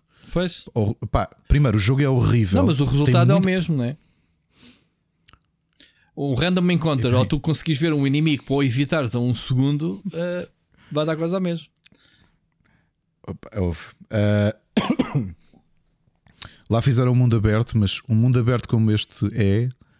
Obrigado, não é preciso. Isto é. Isto parece o placeholder em que um estúdio um estúdio faz assim: vou fazer um mundo aberto e cria isto que é o Pokémon Scarlet. E ao longo dos próximos 2, 3 anos vão adicionar o um mundo em cima disto. Epá, Ele é vazio. Rui, o mundo é vazio. Mas vamos lá ver uma coisa, vazio. Ricardo. Eu, eu, eu, tu sabes que eu sou o advogado do diabo, porque é assim, para já eu não instalei sequer o jogo, não joguei e não sou, eu sou o último fã de Pokémon para estar a comparar. Portanto, não me insiro aqui no, no grupo das frustrações e não sei o quê, mas gostava de perceber o estado da indústria, porque é assim. Quando foi Cyberpunk, e, e estamos a falar de empresas uhum. diferentes, mas estamos a falar de empresas muito grandes, com franchisings que vendem milhões, uh, caiu o mundo e a Trindade e, e, basicamente a CD Projekt foi um bocadinho diferente porque eles mentiram e pronto, enganaram as pessoas. Mas também não estou a ver muita diferença em termos de uh, valores de qualidade, há muita gente que coloca a Nintendo uh, na mesa a dizer: Ah, como é que é possível eles terem deixado de passar o controle de qualidade do jogo como está, não sei o que, não sei o que mais. Pai, não vamos desculpar que uh, a company, a Pokémon Company é, um, game, um, é, é um por três, três empresas. Pronto, três empresas e que, uhum. e que a uhum. Nintendo não tem uh, não tem culpa do estado do jogo. Epá, mas se a Nintendo tem um controle de qualidade em que mesmo os jogos uh, third party uh, têm que ter critérios para entrar e para poder entrar na consola, tanto quanto sei, tanto quanto sabia, não sei se ainda é ou não, porque depois vemos aquela enchente toda de jogos de telemóveis, isso não sei se, se há um filtro para isso ou não. Mas tendo em conta que, que estamos a falar de, de, de, uma, de um franchising que deita gigantes abaixo, né? se isto correr mal, pode rolar cabeças e. e, e Isso nunca vai acontecer. Não, são tu, Nintendo. Too, too big to fall. Pá, é assim. Não, não, é que são. Eu acho que há duas coisas que a Nintendo tem, eu já disse aqui várias vezes. O, o, o das mais, uma das grandes mais-valias da Nintendo e um dos seus grandes problemas são os seus fãs como eu. Ok? Que é. Não interessa. Ok? Uh, tu podias fazer Super Mario Cocó. Mas, isso é, mas qual é que é o teu problema com o jogo? É o, o, Fear of Missing Out? Perdeste ali um capítulo de, da série que tu mais gostas? Uh, porque, uh, porque, no meu entender, a acontecer isto em qualquer empresa, em qualquer jogo, estamos a passar um atestado de competência uh, à empresa. por que razão é que a empresa há de melhorar os jogos? Aqui há, pá, eu lembro-me neste podcast que não já tens, tem 3 anos. Não tens, Pera, razão, deixa, não tens razão nenhuma para melhorar os jogos. Espera, é isso que eu estou a dizer. Há 3 anos que a gente já faz este podcast, julgo eu, há dois anos ou o que é que seja. Três anos já, três anos igual. Há não sei quantos Pokémons atrás, falemos assim, tu queixavas-te exatamente que era um vergonhoso uh, que, que, não se tivesse migrado para a nova geração uh, os designs dos Pokémons antigos, certo? Uhum. E, que, tanto quanto eu sei, nada disso foi feito ainda. Certo? Ou, ou, corrige-me o raciocínio se tu estiver Epá, errado. Foram feitos, sim, foram animando, mas já agora falando em termos de design, uh, é impossível, a menos que a Game Freak fosse talentosa, que obviamente é coisa que não é, a Game Freak só está sentada numa mirador com idiotas como eu que vão dar-lhes dinheiro de qualquer maneira. Ok? A Game Freak é uma empresa medíocre. Vou-te só dar um exemplo. Eu estou a olhar para os designs. Os dois lendários desta, desta geração são possivelmente os dois lendários mais desinspirados e horríveis que eu alguma vez vi. Os lendários normalmente são um selling point da própria série. Tu, quando perguntas o que é o Fear of Missing Out, passa também pela espetacularidade dos próprios lendários que são exclusivos. Tu, tu queres passar a história que normalmente é sofrível, porque no final queres encontrar o lendário daquela versão. Ok? Estes lendários são sofríveis. Os Pokémon novos que eles introduziram, novamente, há milhares de ilustradores na net, há anos, há 20 anos, no DeviantArt, a fazer melhor trabalho do que a Game Freak. Oh Rui, epá, vou outra vez citar o Bruno Guerra, peço imensa desculpa e eu te vou culpar a, a, a febre no meio disto tudo. Foda-se. Então tu tens um Pokémon que é um Flamingo e que é literalmente um Flamingo e tu tiras o N só para fazer o trocadilho de amigo. Flamigo. Bem, imagino lá na equipa da Game Freak. Sim, senhor, genial. Sim, nós somos a empresa que criou personagens emblemáticos como o Charizard, o Pikachu e o Mew. Mas Flamigo parece muito, muito bom. Acho que eles vão gostar. Um, e o Sprigatito? É o, o Sprigatito. Eu por acaso até acho alguma piada Mas o nome, Sprigatito. Não, é um acho. É, um... é, ouve, é o Sprigatito, o Floragato e o Meowscarade. E o Meowscarade, quando cheguei lá, pensei: olha, não está mal. Mas depois cruzei-me com um motor que se chamava, chamava Vroom. Opa, mas ó oh, oh, Ricardo, eu estou a olhar, eu estou a olhar com uma, uma screenshot à frente a dizer Sprigatito. Pá, só um gatito. É em Portugal que se diz? Há mais algum país que chame gatito na, na gíria ou um gato? Não sei, talvez em Espanha, talvez, Opa. não sei. Mas tá o jogo é baseado na Península pois, Ibérica, não é? E será que, que os japoneses vieram oh, mas cá? É Olha, como, é, como é que vocês chamam aos gatinhos? É tão desinspirado. Um porco é um porco, mas pintado de castanho. Estás a perceber? É que era uma coisa interessante. Tu descobris o Pokédex, ou seja, a criatividade que colocaram a criar novos Pokémon. Neste caso, parece-me mesmo. Pá, peguem animais que há lá na Península Ibérica, man, espetem isso lá, tirem-lhe uma ou duas letras e está feito. Ok? Tipo, eles são burros, eles vão, vão, vão comprar na mesma, temos nós vamos o, subir as ações. Temos o lince ibérico, ao menos, ou coisa assim? Ainda não o apanhei, mas se calhar existe, sei lá. E há de se chamar Leaks né? ou Link sem é. Eu acho que o problema, a Game Freak não é uma boa empresa. Pá, não é. Não é. Uh, como é que o franchise mais importante de, dos videojogos, ok? Call of Duty vende muito como, como videojogo, mas o franchise mais rentável multimídia é Pokémon. A espinha dorsal de Pokémon são os jogos principais. Primeiro, é impossível que o talento das duas, uma, ou eu estou aqui a criticar a Game Freak e aqueles chefes mereciam todos uma, um par de estalos e andam a explorar tanto os trabalhadores da Game Freak para conseguirem lançar três jogos principais em pouco tempo. Porque nós não nos vamos esquecer que há 12 meses saiu Brilliant Diamond e Shining Pearl. E três meses depois, ou dois meses depois, saiu Arceus, que é um jogo canónico. E estamos aqui em novembro de 2022 e tens outra vez um jogo novo. Ok, já a semana passada analisámos a quantidade de jogos que saíram. Eles não sabem fazer. Uh, como é que uma empresa que gera aquele dinheiro, porque que não têm a honestidade de dizer assim: nós somos uma merda a fazer isto, ok? Nós tentámos fazer esta cena do mundo aberto no Sword and Shield, tínhamos aquelas zonas para a malta ver como é que isto podia funcionar e o pessoal disse: olha, isto pode ser o caminho. Lembras-te no Sword and Shield tinhas aquelas áreas que eram mundo aberto, onde tu vias mesmo os Pokémon a passear e que dependiam da, do estado do tempo e da, da hora do dia. Mas qual é que é o problema deles fazerem o open world que toda a gente faz jogos open world? É preciso que dinheiro? Eles não têm dinheiro para fazer. É, é, impossível não ser isso. Mas como? Depois, eu, eu acho, eu acho que eles querem, que é? eles querem fazer open world, mas com, com, com, com os trajetos deles, com, com, com, não é, a visão não é, deles. Não, desculpa. Não? não, não, não. Isto não é visão. Isto é falta de capacidade para fazer melhor. É falta de capacidade para fazer melhor. Repare, isto é uma empresa que, tirando alguns, alguns spin-offs, como o Harmonite, que até era um jogo giro da 3DS, então, que eu aconselho vivamente. Não podiam entregar. A Game Freak não podia entregar aqui ao estúdio que fez o Temtem e assim não, faria um melhor já trabalho nem do que eles isso. certeza. Entregue, entregue em casa, entregue isso à, à From.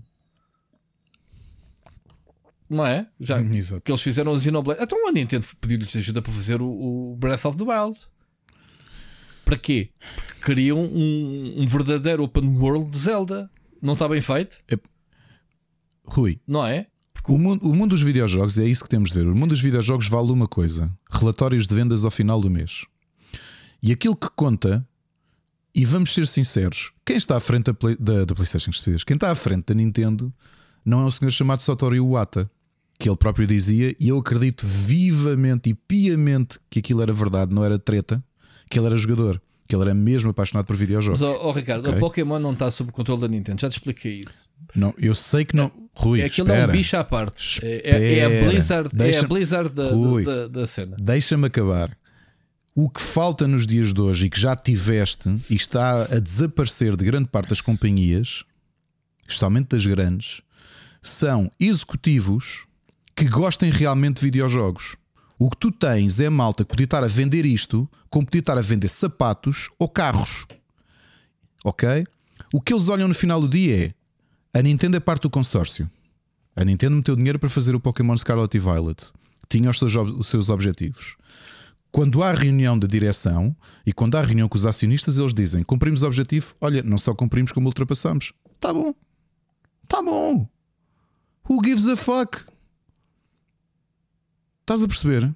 O fucking gives a fuck. Porque aquelas pessoas, a malta, estes executivos, não é? Os videojogos cresceram muito. Tu ainda começaste como jornalista numa fase em que o mercado não se compara à brutalidade que é nos dias de hoje. Em que tu ainda tinhas muita gente a dirigir grandes empresas que vinham dos anos 80, das pequenas software houses, que foram programadores, alguns, ou que eram account managers, ou quer que seja. Shuhei Yoshidas, da vida, não é? Satoru Iwatas. Sim. Oh, Ricardo, tu vais-me dizer, que, tu vais dizer que esta malta não é jogadora? Vou-te fazer duas perguntas, posso? Podes? A culpa. A culpa é dos uh, dirigentes da Nintendo? É do, do de quem. Não, de, não, de não. Quem, não, não, não. De quem, não é não. Pera, de, eh, de quem, de, de, quem manda na, nas empresas? Não. De quem é a culpa? É dos consumidores. É meu. A culpa é minha. Pronto, primeira pergunta. Agora vou okay. fazer a segunda pergunta. Derivado ao sucesso deste, amanhã é anunciado o Pokémon cinzento e cor de laranja. O que é que tu vais Sim. fazer? Vou comprar. Percebes? Vamos ao próximo. Não, Vamos a história é simples. Eu lembro de ver não, não vale a pena continuar. O... Que é que não, não vou, não, vou te dizer. Isto é não, aqui há uma no rabo da boca. Isto já, já entrou não, ciclo vou, vicioso. Eu vou, dizer aqui a, eu vou dizer aqui a diferença: que é se eu aconselho as pessoas a comprarem o Scarlet e Violet, não.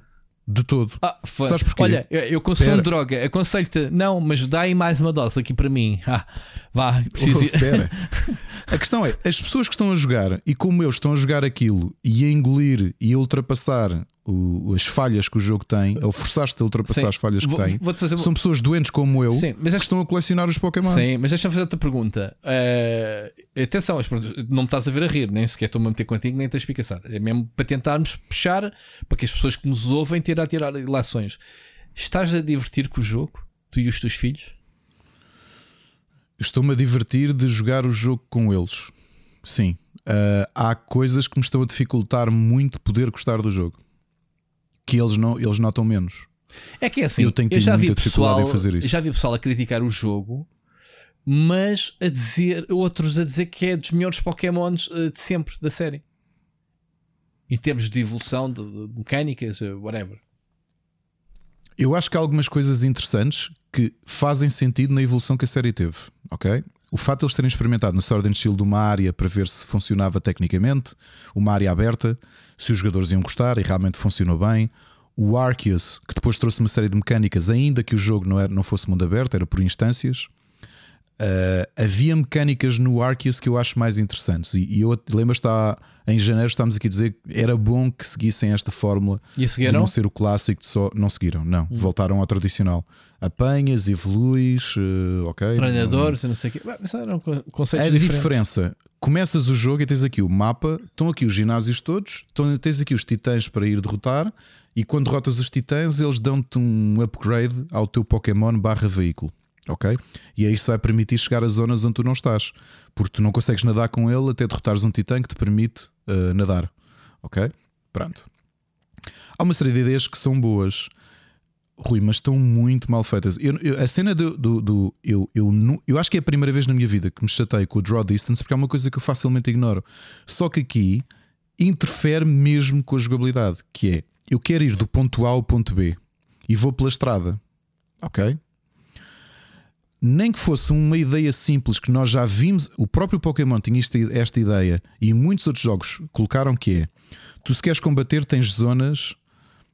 Epá, podia não ser, podia ser estranho como suspensão da descrença, mas tu antigamente, se fosses pela estrada, não tinhas combates. Tu tinhas de ir para a erva para ter combates. Só o fato de tu teres os monstros a vaguear pela, pelo mapa, isso é uma coisa engraçada, mas a fazerem pop-up no momento em que tu chegas ao sítio, quebra-te a jogabilidade toda. Ou seja, eu quero ir do ponto A ao B e não consigo, porque tenho que parar muitas vezes para combater. E nos jogos anteriores eu podia ir do ponto. Houve desde o Game Boy. Eu podia ir do ponto A ao ponto B porque stay on the road. Não é? As estradas, como em todos os jogos e, e nas narrativas todas, as estradas são seguras, não é? Pelo menos a ideia da estrada é segura. Aqui é um problema técnico. Eu nunca tinha visto problemas de draw distance criarem tantos problemas que afetassem a jogabilidade. E a mim estraga-me muito. Porque, ao contrário dos meus, os meus filhos jogam de maneira mais soft, ou seja, vão andando devagarinho. Ah, está ali um Pokémon, ou apareceu aqui este Pokémon, vou falar com ele. Eu ponho pontos no mapa. Eu quero optimizar o meu tempo. E se quero ir até àquele ponto porque quero fazer aquele titã, eu, eu quero seguir a estrada e ir lá direto. E pá, não consigo. Porque basta carregar no dash, assim que, assim que ele acelera, entra em combate. Porque fez um pop-up um monstro. E não é a desculpa do isto não tem random encounters, não, porque eles decidiram não ter random encounters precisamente por isso. Ok? Estás uh, uh, a notar muita diferença entre docked ou, ou, ainda não jogaste em docked com, com Não joguei com em docked. Eu vi os meus filhos jogarem em docked, a diferença é, é ligeira, portanto, a draw distance é capaz de ser um bocadinho mais longa. Outra coisa que eu tenho Mas a dizer performance em falta que em de. está pior. Uh, que nota-se por acaso mais. houve, então, então não sei. Ou é da minha Switch que a ventoinha já se queixou há um tempo. Pá, no meu caso, eu acho que em, em portátil é, até, até tem sido pior. Outra coisa, se eu estou aqui a criticar a falta de inspiração, não só para a criação do mundo, porque novamente o mundo de Paldeia é aquilo que eu imagino que um estúdio cria como placeholder para depois adicionar coisas. O jogo, o, o, o mundo é é fraquíssimo, ok? O, o Pokémon Red and Blue é mais rico do que este jogo, pá, garanto-te. Okay? Garanto, mais rico, com mais, mais paixão ao detalhe. Aqui foi mesmo, man, vamos criar aqui um, um um, um terreno gigante, por esta malta a atravessar esta porcaria toda, a encontrar fast travels e está feito. Pá, não tens nada, tens uma árvore aqui ou ali, um arbustozinho, ok? E o arbusto já te, já te lixa a gráfica, percebes? Levas com o arbusto na cara, às vezes nem sabes se é um Pokémon ou um Pá, arbusto. Eu, tu falaste o Tenten, eu gostei tanto do Yokoyatos, que é, é um conceito é o mesmo, uh, não é? Uh, qual, qual, desculpa? Uh, Yokoyat, o Yokoi Watch, como é que era? Yokoi? Yokai Watch. Yokai Sim, o Yokai. Epá, mas a Level 5 põe outra qualidade nas coisas que faz. Em tudo. Visualmente eles são muito mais criativos.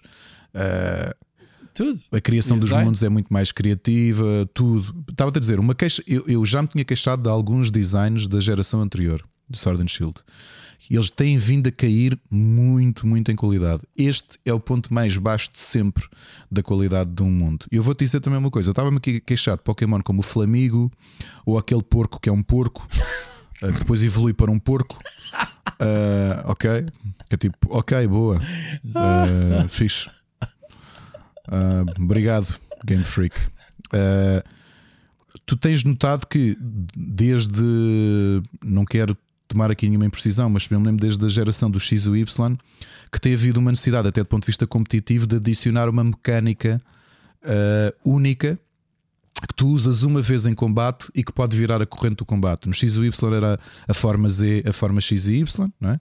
Uh, tu tiveste o Gigantify, pá, não lembro como é que se chamava, no Sword and Shield, em que de repente podias escolher e o teu Pokémon ficava gigante, lembras-te? Só em 3 turnos. E mesmo esse eu olhei e pensei assim: oh amigos, vocês não quiseram ter trabalho nenhum, tirando para aí uns 15 Pokémon que mudam de forma quando ficam gigantes, os outros é só mesmo ficarem grandes, é igual ao litro. Quando na geração do X e o Y, do ponto de vista de design, todos os Pokémon que tu alteravas para a sua forma X e Y, eles mudavam o design. Ou seja, tu notavas que era uma versão uh, Super Saiyan, digamos assim, do, do Pokémon. Fazia sentido. Tu, tu combatias e pensavas assim: pá, já yeah, estou a sentir que o meu Pokémon está mais forte porque eu usei esta habilidade que só posso usar uma vez. Tu, tu não notas que antigamente. Uh era necessário afirmar-te mais a qualidade do jogo, porque o franchise não era sim, tão sim. conhecido, né? e agora estás um bocadinho eh, de tocar de cima no topo, não há ninguém que eu tenha que perseguir. Não... Isto parece-me ser um bocadinho o dilema da vida, né? quando tu, quando tu estás oh, na frente. Não, mas o problema é que não, não tens razão para mudar. E só para te dizer, tu viste qual é que foi a solução que encontraram para este? Depois de uma geração em que o teu boost era ficar, o teu Pokémon ficar gigante, lembras? No campo de futebol, porque aquilo era em Inglaterra no campo de futebol ficavas com o Pokémon gigante. Lembras-te no Sword and Shield? Uhum. Tu sabes qual foi a solução para este? E quando vi aquilo pensei, eles estão-se a cagar. É que estão-se mesmo, percebes? Foi, foi aquele momento. Eu quero acreditar, eu prefiro que me digam assim: a malta da Game Freak chegou um momento, já estão a ser tão explorados e estão obrigados a produzir Pokémon como se fossem pastéis de nata em Belém que eu acho que a malta de lá pensou assim: pá, vamos fazer cenas completamente absurdas. Mas há tantas formas Porque... de fazer Pokémons, Ricardo. Já falámos aqui semana passada. Abrir concursos uh, de designs e essas coisas todas. Uh, Rui, diz-me uma coisa: tu viste qual é que foi a solução mecânica para o upgrade ou o boost de poder para este Scarlet and Violet? Não, ainda não instalei. E quando vi aquilo pensei: isto é possível, isto é infinitamente mais estúpido do que, do que a versão, do que tudo o que eles fizeram até agora. Que é que então é, é assim: uh, tens aquilo que eles chamam o Terrastalize, acho eu, Terrastalize, que é uma vez por combate. Peço desculpa. Uma vez por combate, podes ativar e transformar o teu Pokémon em cristal. Ok, aqui, pronto, ok, ficam com mais poligonais e ficam com um objeto na cabeça dependendo da forma que eles têm. Se forem de erva, ficam com um girassol de cristal. Se forem de eletricidade, ficam com uma lâmpada. Uh, se forem de, de, aço, ficam com uma espada na cabeça. Parece um bibelô horrível, percebes? Uh, provavelmente eu não sei se o Massuda e o resto da malta da Game Freak, quando estiveram cá em Portugal, foram visitar a casa de alguém, a avó de alguém, a Alfama, e só me espanta os Pokémon não ganharem naprons, para além dos cristais. Parece aqueles bibelozinhos da treta que os nossos avós tinham em casa, estás a ver? Horríveis. Só faltava isso. Aliás, se era para fazer esta bosta, que fizessem uma coisa que é tipicamente ibérica, que era porcelana. Olha, até alinhava mais nisso. Esta solução é tão estúpida. Eu digo-te, eu não uso o poder porque acho ridículo. Prefiro combater normalmente. Não uso. É tipo, olha, eu nem vou usar esta porcaria não me interessa, vou fazer level up para não ter de usar esta porcaria porque vocês estão a gozar comigo. E agora, esta parte irónica. Sim, vai ser um novo Pokémon. Eu preciso completar a minha coleção e vou comprá-lo. Portanto, uh, agora, essa eu... crítica que fizeste, quantas cópias compraste? Duas. Duas cópias. Portanto, tu, mais que ninguém, é, é a tua análise é 100% válida, como tu sabes. É porque eu comprei o jogo. Porque compraste Exato. o jogo. Exato. Agora, se, há muito tempo que eu não aconselhava, que eu dizia mesmo não aconselho um Pokémon, porque todos os outros eu conseguia ver algum elemento de validade. Neste caso, não comprei o Pokémon Malta, Scarlet Não comprem, o jogo é horrível. Eu comprei duas cópias, mas por favor, vocês não comprem nenhuma. Ok? Estou a pensar em comprar uma terceira, mal, Ouve, malta. Tu disseste, não... tu disseste e não estás a abrir. eu vou-te dar o argumento que já, que já fiz. Tu fizeste uma de brincadeira e eu vou-te dar outra. Quando o meu filho me disse que queria jogar League of Legends, eu disse-lhe não jogos. Eu também já não jogo há um tempo, mas não jogos. A comunidade é muito má, eu sou parte desse problema. O Mocas e muita gente é parte desse problema. Não jogues a isto, vais jogar outra coisa melhor. E aquilo que tu dizes da droga é a mesma coisa. Tu, eu, eu, acho que tu também cresceste em bairros lixados como eu, mas nos anos 90 eu tive conversas com toxicodependentes uh, muito perto de morrer, né? porque eram amigos de escola do meu pai, e que eles falavam comigo em miúdo e diziam, uh, início dos anos 90, e diziam: Puto, não te metas nisto. E o que é que eles queriam a seguir? Droga. É o que eu disse há quando. Mas eles diziam: Não te metas nisto. Hum. É a mesma coisa que eu faço. Eu, eu sempre disse: Tenho um síndrome de Estocolmo com, a, com o Pokémon. Eu vou comprar. Se é um jogo principal e eu vou conseguir colecionar e pôr no banco, eu vou comprar. Agora, é o que tu dizes, voto com a carteira. Se é daqueles casos, já me aconteceu. Estamos a chegar ao Natal, os Pokémon normalmente saem em novembro. Quantos pais de, de filhos de colegas dos meus filhos é que me perguntam: dá-me um conselho de um jogo para comprar para o Natal para eles? Durante anos eu dizia: olha, está aqui um Pokémon porreiro, é interessante, podem jogar juntos. Pá, neste caso, não tenho coragem de aconselhar o jogo a ninguém. Não tenho. Este jogo é só para quem é doente como eu e que vai comer qualquer cocó que lhe ponham no prato. Tão simples quanto isso. E o problema é a Game Freak não tem razão nenhuma para melhorar. Porquê? Porque bateu recordes. E sabes quando é que eles melhoram? Não é pela análise crítica, porque essa who gives a fuck. Achas que, acho que a Game Freak ou Pokémon Company está nervosa porque ah, estamos com Metacritic de 76? Não. O que conta ao final do dia, resultados. Haviam estado nervosos é terem consciência que lançaram isto assim no mercado e, e pronto. E... Porquê que, Rui, porquê que não está nervoso, sinceramente? Pois o que eu digo estão, é a diferença do mercado nos dias de hoje. ok? O mercado dos dias de hoje, sobretudo, são vendas. Isto é um mercado demasiado, é uma indústria demasiado gigante para o que conta ao final do dia. Vamos acabar com romantismos. Não há aqui ninguém. Uh, eu não acredito que haja ninguém dentro da Nintendo que diga assim: Eu estou tão triste. Vendemos, batemos recordes de vendas e vou atingir o meu bónus e vou receber outro bónus, mas a qualidade não é aquilo que nós esperávamos e que os jogadores mereciam. Não. Nobody gives a fuck. Ok? Estamos a falar do tempo de um Satoru Iwata? De ir ter com a malta programadora do Pokémon Red and Blue e dizer: Ah, vocês não conseguem compilar isso? Deixa-me ajudar. Que sabia exatamente, conhecia os jogos de trás para a frente e provavelmente tinha brilho e que se calhar tinha vergonha de chegar a uma ah, reunião de direção e dizer assim: abriu, pá, calhar, batemos recordes, isto é uma merda. Se calhar é o que falta aí. Yeah. Não abriu, Rui, não abriu. E quem nos ouve, vamos tirar esta ideia de uma vez por todas. Romantismos, romantismos não existem. Isto é uma indústria gigante, muito superior ao cinema. Ok? Pensem, quando o cinema era a indústria de entretenimento que mais dinheiro movia, tu tinhas filmes que tinham, eram uh, tareias críticas e que eram. Olha, Armageddon levou tareias tudo o que era críticas, bateu todos os recordes de vendas, não é? De bilhetes. É só isso que importa. Nada mais importa. O Michael Bay, lembras-te de algum filme do Michael Bay que tivesse boas reviews? Não. Sabes o que é que isso, que é que isso interessa? Nada. Não, é quanto é pip quantas assim, pipocas é que ele vendeu. Exatamente. É. E, e isso vamos tomar consciência de uma vez por todos. Isso isso acontece nos videojogos nos dias de hoje. Porque aqueles tempos de termos malta que começou a fazer jogos nos anos 80, numa fase em que aquilo era um risco de carreira, ok? Que é, eu se calhar estava melhor era nos computadores pessoais ou nos eletrodomésticos. Mas não, eu acredito. Epá, gosto mesmo de videojogos. Acho que isto. Epá, gosto disto. E que cresceram e que fizeram a indústria avançar. Esses tempos acabaram. Ok? Agora o que temos é suits como temos na indústria do cinema, são suits.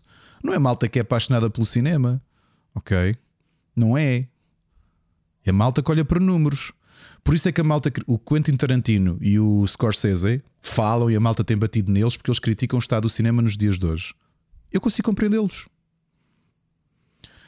Tu ainda te lembras de uma fase em que tu ias a um filme porque ia sair um novo filme do Scorsese e aquilo era um patamar de qualidade. Provavelmente ia vender, mas era uma questão de brilho do próprio estúdio. Vamos lançar um filme do Scorsese. Vamos lançar um filme do Tarantino.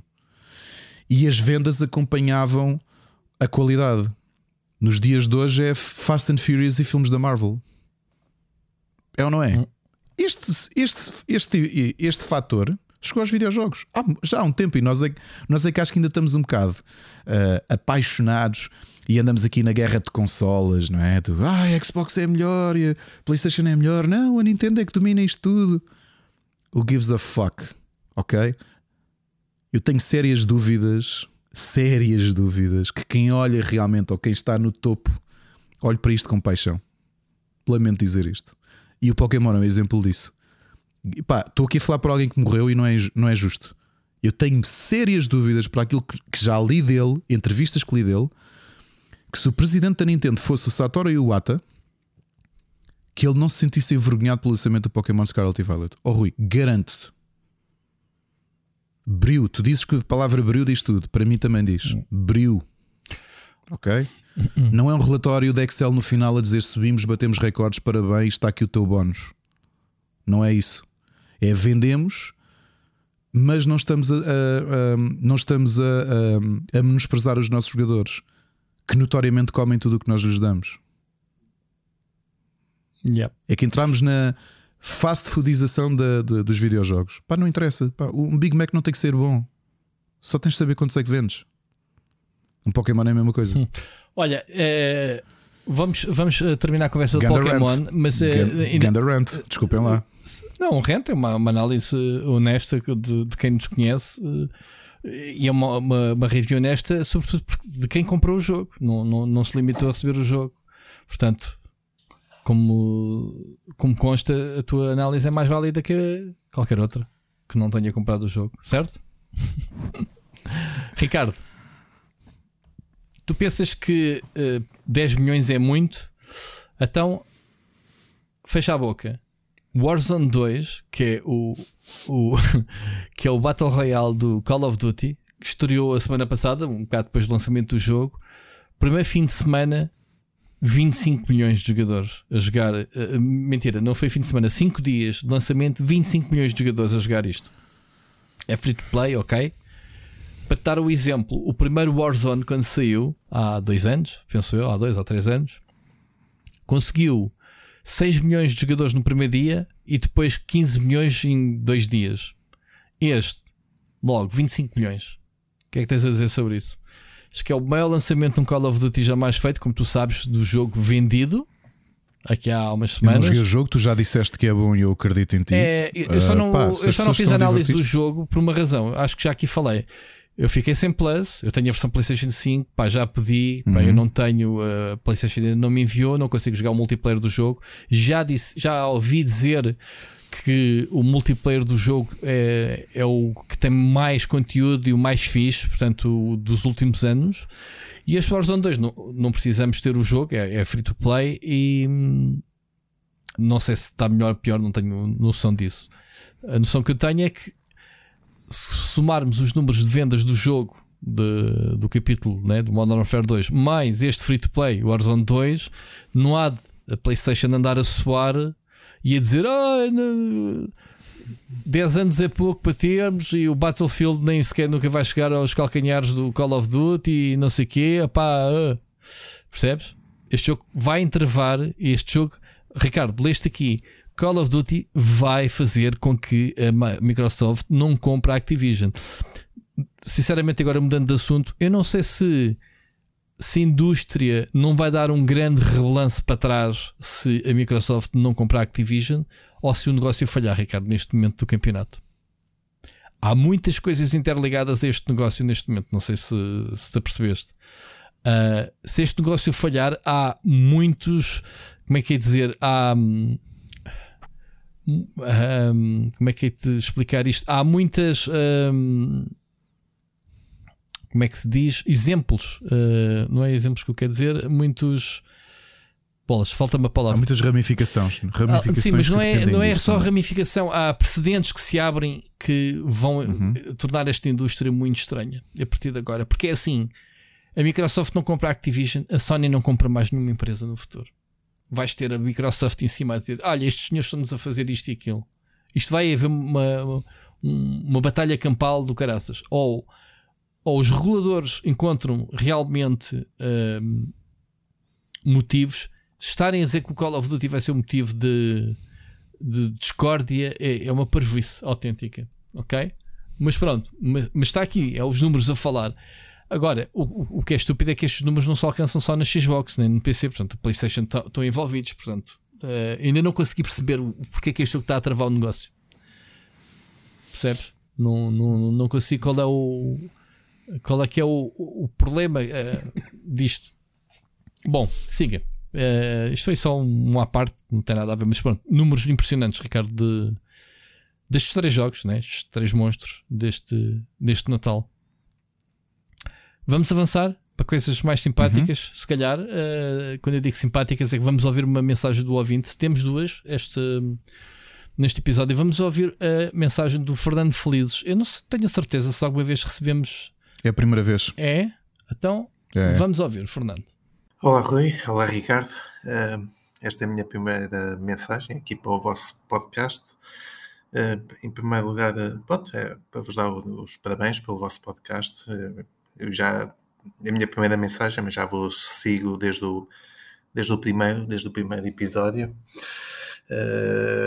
pronto, nunca mandei num, mensagens, também pronto, não, às vezes também não sou assim muito ativo nas redes sociais, mas mas pronto, foi, tenho, tenho-vos acompanhado e gosto mesmo muito de vos ouvir, gosto mesmo muito do vosso programa e pronto, para, para, para dar os meus parabéns e continuem com o vosso empenho que, que é admirável para, para todos nós.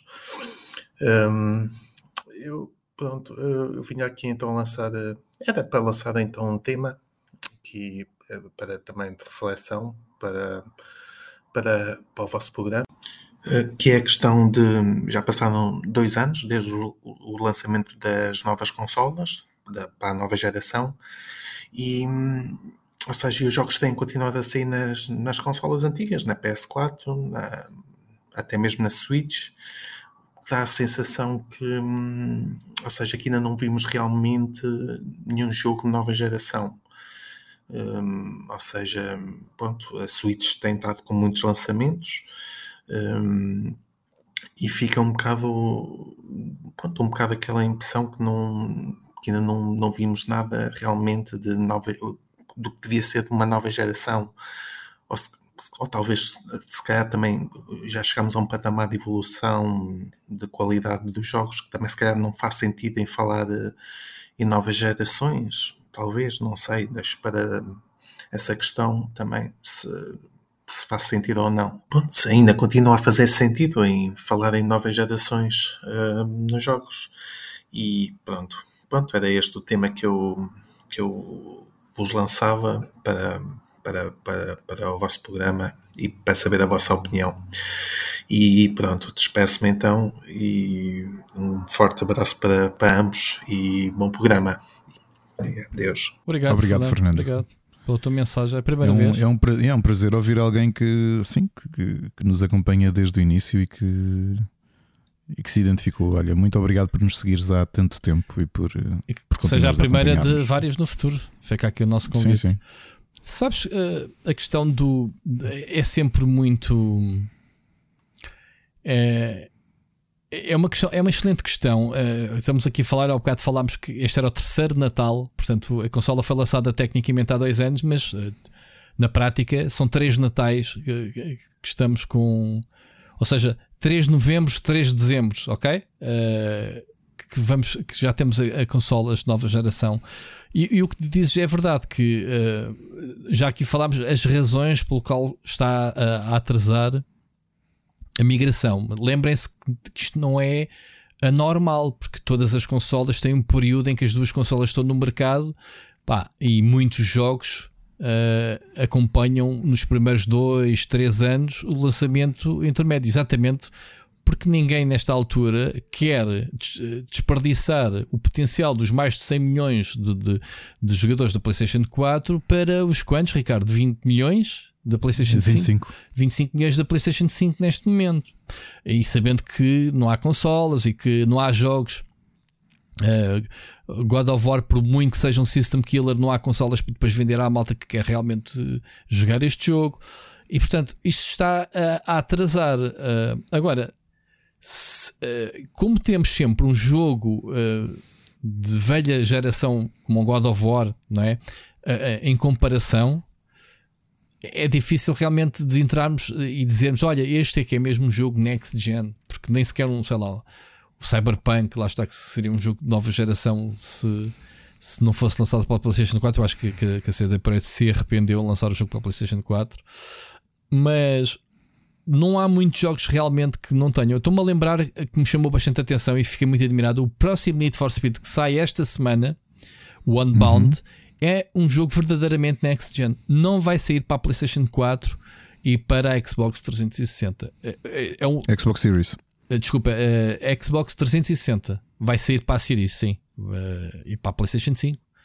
Estou a dizer que só sai para as consolas nova geração e PC. Portanto, é um jogo next Desculpa, Xbox One.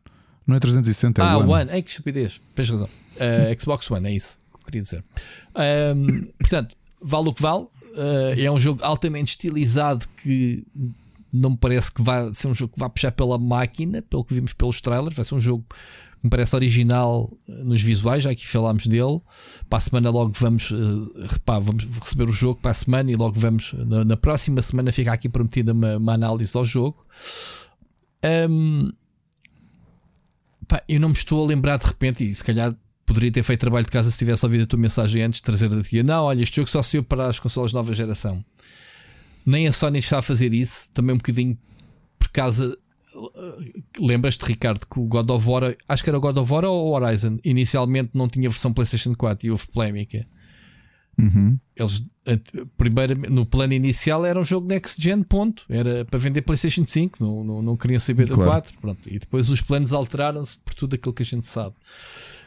Um, eu acho que esta geração, já aqui falámos, não é gráfica e as pessoas continuam a puxar muito pelo gráfico, porque há muitas das tecnologias visuais que já tínhamos anteriormente, o 4K, sobretudo na PlayStation Pro, né? na, na Xbox Pro. Sim.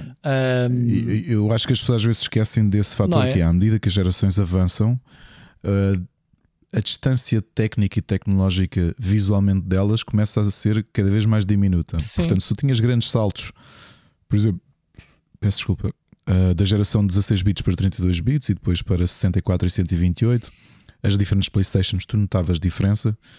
Eu acho que nos últimos 12, 13 anos essa, essa diferença começa a esfumar-se e a ser cada vez menos notória, e eu acho que esse vai ser o padrão daqui para a frente.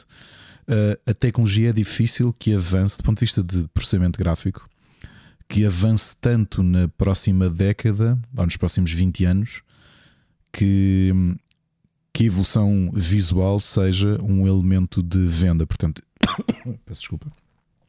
Esta, esta este argumento que o, que o Fernando disse, uh, vamos ouvi-lo cada vez mais vezes. Uh, e, vai, e vai ser frequente, portanto, quando sair uma PS6, se lhe esse limiar é mais esbatido e assim sucessivamente. E depois não esquecer, quando daqui a 10 anos olharmos para trás para esta geração, de pensarmos nas, dos condicionamentos globais que levaram a que fosse uma geração um bocadinho atípica com muitos problemas associados que não estavam de todo nos planos das grandes fabricantes, uhum. da Microsoft e da, da, da Sony. Uh, é, é, é, como dizer do PC, sempre que sai uma Nvidia nova, geração nova, e lá vamos nós pagar mil e tal euros para uma placa gráfica e tudo se transforma. Não, isso já não faz sentido. Não é? Eu, eu, eu estou com a minha gráfica há não sei quantos anos e continuo a, ser, a jogar os jogos. É, isso, é? Igual às das novas a minha gerações. gráfica tem minha gráfica tem 4, 5 anos. É claro que não jogo tudo em Ultra, mas a diferença é quando eu tinha uma Riva TNT, como é que se chamava? Lembras-te? As Riva TNT, tu chegavas se calhar num espaço de dois anos e não conseguias jogar as coisas com, com a tua gráfica Sim. atual. Agora, isso já não eh, acontece, ou seja, o teu investimento já dá para mais anos. Eu costumo dizer que é a rapidez do, do SSD é uma das, das marcas desta geração para ambas as consolas, o, o, uhum. tempo útil que a gente ganha a jogar sem ter os carregamentos, eu acho que para mim foi uma lefada uh, enorme, porque eu tenho mais tempo de jogo, que era aquilo que eu desejava. Pá, eu testo ter ecrãs de loading. Um... E por causa disso, também aquilo que vimos entre versões de PlayStation 4 ou Xbox One e as da atual geração o facto de teres menos espaço ocupado uh, por causa da arquitetura de uh, acesso Sim. de fecheiros que existe entre um SSD Sim. e um HDD. São muito, há muitas coisas nova geração que são coisas invisíveis que, que, que nós, a olho, uh, a olho nu, não, não olhamos, nem, não, não vemos. Pá, eu, por exemplo, um exercício simples, Rui, desculpa. Hum. Eu, eu volto e meia ainda ligo a minha PS4 eh, se calhar há muita gente que desde que tem a PS5 nunca eu, mais a não Mas, por exemplo, coisas tão simples como ligares o menu, carregares no botão de home e estás no jogo e vais para, para, para o Instantâneo, instantâneo, inicial, né? como se- nesta geração é completamente diferente. Não, Ok, já nem sequer o jogo se desliga. Tu, tu liga, tanto a Não, Xbox está ali como a PlayStation está ali em É stand-by, como a Switch também. Atenção, Eh, uma pessoa carrega num botão e passado um segundo está a jogar. Sim, está feito, é Pá, verdade. Isso é conta verdade. muito a rapidez. Uh, não é só gráficos. Eu lembro-me quando saiu a PlayStation 4, Ricardo. Eu fui, uh, eu fui à guerrilha. Eles estavam-nos a mostrar o novo Killzone, o Shadow and Fall, ok? Como é que se chama? Shadowfall, sim, sim. Pá, e, e esse era o jogo uh, que representava o estado da PlayStation 4. E tu dizes, pá, mas isto não é muito diferente do Killzone da PlayStation 3 que a gente jogou. Pá, é, é mais colorido, é menos cinzentão e castanho que os anteriores. Este é muito mais colorido, não sei o quê. Ah, mas pá, só quando o Horizon é que vimos o salto, não é? Em termos de geração de jogos de um para o outro. Eu acredito que na segunda metade vai acontecer isso com a PlayStation 5. Já abrimos a boca no God of War Ragnarok. Como foi com o Ghost, Ghost of Tsushima? Sim, pronto. Sentiste isso? Já foi mesmo no final de? Exatamente. Ahm, E que toda a gente ficou tipo, ah, então é isto que dá para Pronto, fazer. o God of War Ragnarok, que é um jogo que é muito lindo e, e o Horizon espetaculares em termos visuais, mas depois tu pensas assim: epá, mas eu joguei agora a versão PlayStation 4 e não é assim tão diferente. Pá, bom elogio, porque estamos a falar de uma consola levada ao limite, né? o pessoal diz que a consola bufa-se por todo lado, né? a correr jogos como, o- com o God of War e Horizon. Um, mas visualmente não se nota um grande salto. Eu, eu, eu por acaso, um, notei isso da 3 para 4, mas depois, quando olho para trás, Ricardo, se agora for correr jogos na 4, se calhar noto, olhando para trás, as diferenças gráficas. Mas não é certamente o maior selling point desta geração, a meu ver. Um, Claro. A meu ver, não é. E vai deixar de ser. Pronto. Agora, há mais memória, os discos são mais rápidos, os discos sendo mais rápidos compensa o facto do processamento não, não necessitar ser também tão rápido. Uh, percebe? consegue, consegue-se ter mais coisas porque a transferência, né, os buffers, essas coisas, tudo mais rápido. Consegue meter o jogo à frente muito mais rápido. Uh, ou seja, aquilo que em vez de estar a carregar para a memória ou para o processamento, está no disco acessível uh, pá, de forma muito rápida e isso conta muito. Agora, acredito que há, há, há de haver para o ano, acredito que para o ano, definitivamente 2023 vai ser o, o- a viragem de deixarmos de, de receber jogos para, para a PlayStation 4. Uh, para a Xbox não sei, porque lá está, como a Microsoft continua a alimentar o conceito do Game Pass e do cloud. Está- estás a jogar um jogo de cloud numa 360 ou uma Xbox One ou uma Series X, vai dar quase ao mesmo. Portanto, né, Ricardo? O que importa é a ligação à internet. Uh, vamos ver, mas ó ó, Fernando, bom, bom tópico. É uma cena para refletir e se calhar eh, havemos de voltar ao tema, fazer estes balanços mais para a frente, fazem sentido de perceber quando é que afinal entramos na nova geração. Porque há quem defenda que não justifica comprar as consolas para a oferta que há atualmente. Portanto, não sei. E com isto tudo já temos, não digo que vamos a meio desta geração, né? mas já estamos no fim, mais que no fim da Switch e, continuamos a receber Uhum. jogos para a Switch. Portanto, Uh, vamos ver o que é que para o ano 2023 penso que será o ano da Nintendo, numa Switch 2, Switch Pro ou Switch whatever. Um, o próprio Jorge no Lisboa Games Week, aliás, eh, eu até brinquei com ele, disse: pá, é, é aquilo que eu digo, basta olharem para trás para, para a Nintendo, de quanto em quanto tempo é que eles lançam consolas novas e fazer as contas para a Switch, portanto não há de faltar muito tempo para a Nintendo anunciar uma nova consola. Eu acredito que seja para o ano. Um, e é isto. Ricardo, mais eh, notícias tristes. eh, Deixa-me só dizer Ah, uma coisa. Enquanto ouvimos a mensagem do Fernando, eh, e agora não estou a brincar, eu irritei-me um bocado no tópico anterior e a minha febre subiu, acreditas? então, isso é normal, isso é como aos desenhos animados. Foi. Quando te enervas, ficas vermelho. Meteste o termómetro na boca. Não, meti no Nazi. Já chegamos aos 40 graus. Não, aqui a promessa era chegares ao, fim do programa com 40. A caíres para o lado, a espero que não, restejares. Já Tipo, Rui, acaba o já- programa, acaba o programa. Bom, ainda só vamos uma hora e meia, Ricardo. Isso não é nada para nós. Vamos embora. Eh, não, eh, este, já estamos a chegar ao fim. Eh, já faltou mais. Coisas rápidas. Disse que Elysium, já aqui falámos que aquilo não andava bem, Ricardo. Né? Há a Yeah. Zahum, como é que se chama-se? Ah, eles estão num, num novo Numa batalha legal. batalha legal de 4,8 milhões. Ahm, porquê? Há, há um tipo chamado Ilman Campos eh, que hum, comprou fundos, não é? É um ex- é um Um ex-banqueiro, ex-banqueiro corrupto, ao que, ao que parece, que ele foi a- alegadamente. alegadamente eh, já teve problemas em relação. Conta, conta lá a história eh, deste, neste, neste caso. Eles, hum, um jogo que Então, tem aquilo tanto que sucesso, dos- não é? E, estamos neste Sim, caso. três dos, três dos, dos executivos né, do, do estúdio, aquilo que se queixam é que ele, hum, que ele utilizou dinheiro para conseguir. hum, hum, ou seja, ele usou dinheiro do próprio estúdio, dinheiro que deveria ser reservado para aumentar o estúdio, mas ele usou pessoalmente para comprar uma posição maioritária no próprio estúdio. Ok? Usou dinheiro da empresa Eh. para comprar uma posição da própria empresa? Boa. Exato. Isso, isso é uma magia brutal. É, sim, senhor. E então, e, e eles agora estão a ser acusados. Ele era um ex-bancário, ele sabia-as todas, não é?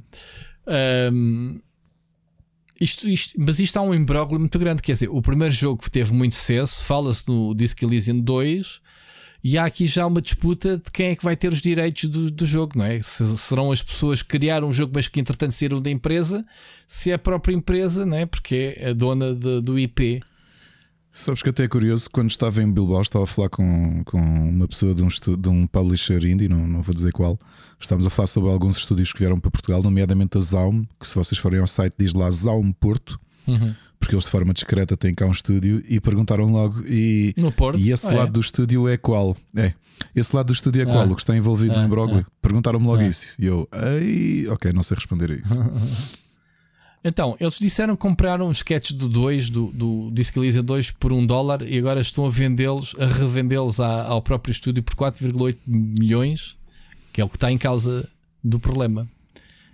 Que é isso que tu estás a dizer para se autofinanciar. Percebes? Eu continuo a ter alguma dificuldade em perceber como é que.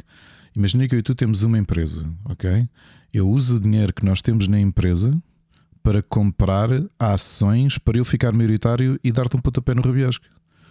Eu não, eu não vejo, se calhar sou eu que não percebo o suficiente disto, mas não consigo ver muita legalidade desta coisa.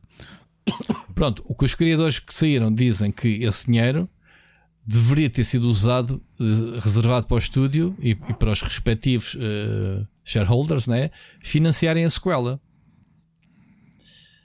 Portanto, eh, foi usado para este tal senhor, o Combs, ficar, então, como tu dizes bem, um, um sócio maioritário. acionista maioritário. Sim. Uhum. Isto, isto nem sabia que existia este tipo de manobras eh, Em estúdios indie. Não, em, em- em empresas, quer dizer, eu vou usar. Então imagina, agora uso. Tu ainda a semana Eu- passada falámos do Yoji Naka que, que comprou ações de. alegadamente Não, mas comprou isso foi ações. diferente. Isso foi informação privilegiada que ele usou. Ele usou o almanac do Back to the Future, ok? Para, para adivinhar Ah, que aquele estúdio ia, ia, ser, ia estar ligado a um grande jogo e as ações depois iam subir, obviamente, matematicamente, né? Ouve, isto é como, eu- como nós sermos casados, eu pegar na nossa conta à ordem, Sim, comprar a tua parte da casa e expulsar-te. expulsares-me. Exatamente. Epá, isto é muita. Eu não, eu não vejo, eu, eu não sei se isto é assim tão claro como. Eu não sei se isto é assim tão simples de acontecer como parece, mas isto sou eu. Não sei. Acho que ainda vai, correr, vai rolar muita tinta. Isto é muito estranho, eh, sendo um estúdio indie, né? um estúdio pequenito, pá, que teve Sim, um mas com um sucesso brutal, não é? Que fez muito, muito, muito certeza. dinheiro. Com certeza. Muito bem. A valorização da Zaum foi gigantesca comparada com o que eles eram e aquilo que faturaram. Uh, Claro. A, Super, pá, a Supergiant, por exemplo, era grande, mas a faturação do, do Hades deu-lhes um salto diferente. Assim como já falámos aqui, a Devolver com o Hotline Miami. Era um publisher interessante, mas o grande arcabouço financeiro foi o sucesso comercial do Hotline Miami. E portanto, às vezes nem sabes quando é que um jogo indie dá-te O clique. uh, estaleca para, para dares um salto e de repente passas a ser cotado em bolsa, não é? Yeah. Muito bem. Uh, vamos à próxima mensagem. Vamos ouvir a mensagem do, do Seixas, que nos mandou mensagem. Aliás, É sobre Epic. não sei, semana passada, mas eh, como gravámos um dia mais cedo, ele ficou para esta semana a mensagem. Vamos lá.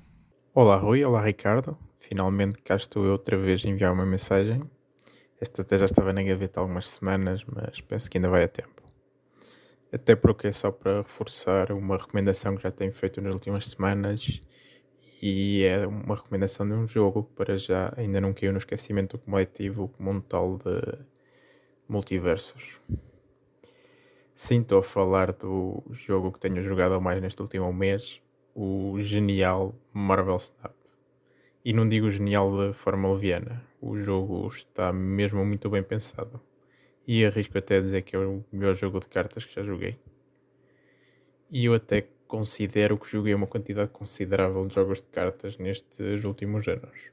Joguei o Hearthstone, até que me vi obrigado a parar uns meses e quando voltei o jogo estava todo diferente. A maioria das minhas cartas tinham se tornado inúteis em comparação com as novas que tinham saído. E decidi então mudar-me para o Elder Scrolls Legends, que era um clone do Hearthstone em que em quase todos os aspectos, mas que trazia um campo duas lanes, em que a segunda lane tinha tipo um modifier que alterava o jogo. Talvez um precursor do sistema que agora tem o Marvel Snap a realidade é que a história se repetiu, voltei a ficar uh, para trás e, e ele levou-me a abandonar também esse jogo. Tentei outros jogos, nomeadamente o Cards com capa, em que pensei que o tema se calhar me ia agarrar mais, que é a Segunda Guerra Mundial, mas também não resultou. Tentei o Gwent, que apesar de ter sido provavelmente o jogo mais original que joguei desde o Hearthstone, sofreu do mesmo mal ao fim de algum tempo. E juro que neste momento, depois de ter jogado o Gwent, pensei que o género tinha acabado para mim e que ia, ia sempre acabar por bater na mesma parede. Só que lá está. Este, este mês que passou uh, saiu o Marvel Snap que trouxe de volta o meu gosto pelo género e com ideias que muito provavelmente vão impedir que se repita o que aconteceu com os outros jogos do género que eu joguei. Não é só isso, mas é um jogo de partidas rápidas com decks pequenos fáceis de memorizar. Aliás, o jogo faz questão de nos mostrar em detalhe todas as cartas novas que nos aparecem. E é um jogo em que nunca há um deck 100% vencedor. Tudo depende dos sistemas de lanes, com várias localizações, que é genial e que altera completamente cada partida. E se isto por si só não fosse suficiente, é um jogo mobile com um sistema de monetização muito mais justo que a maioria dos jogos de cartas que estão no PC. O jogo tem um Battle Pass mensal, mas que honestamente acho que mesmo sem comprar, as rewards que são free são muito boas. Há uma currency premium, mas que se pode ganhar muito facilmente e numa quantidade bastante razoável. É um jogo longe de ser pay to win.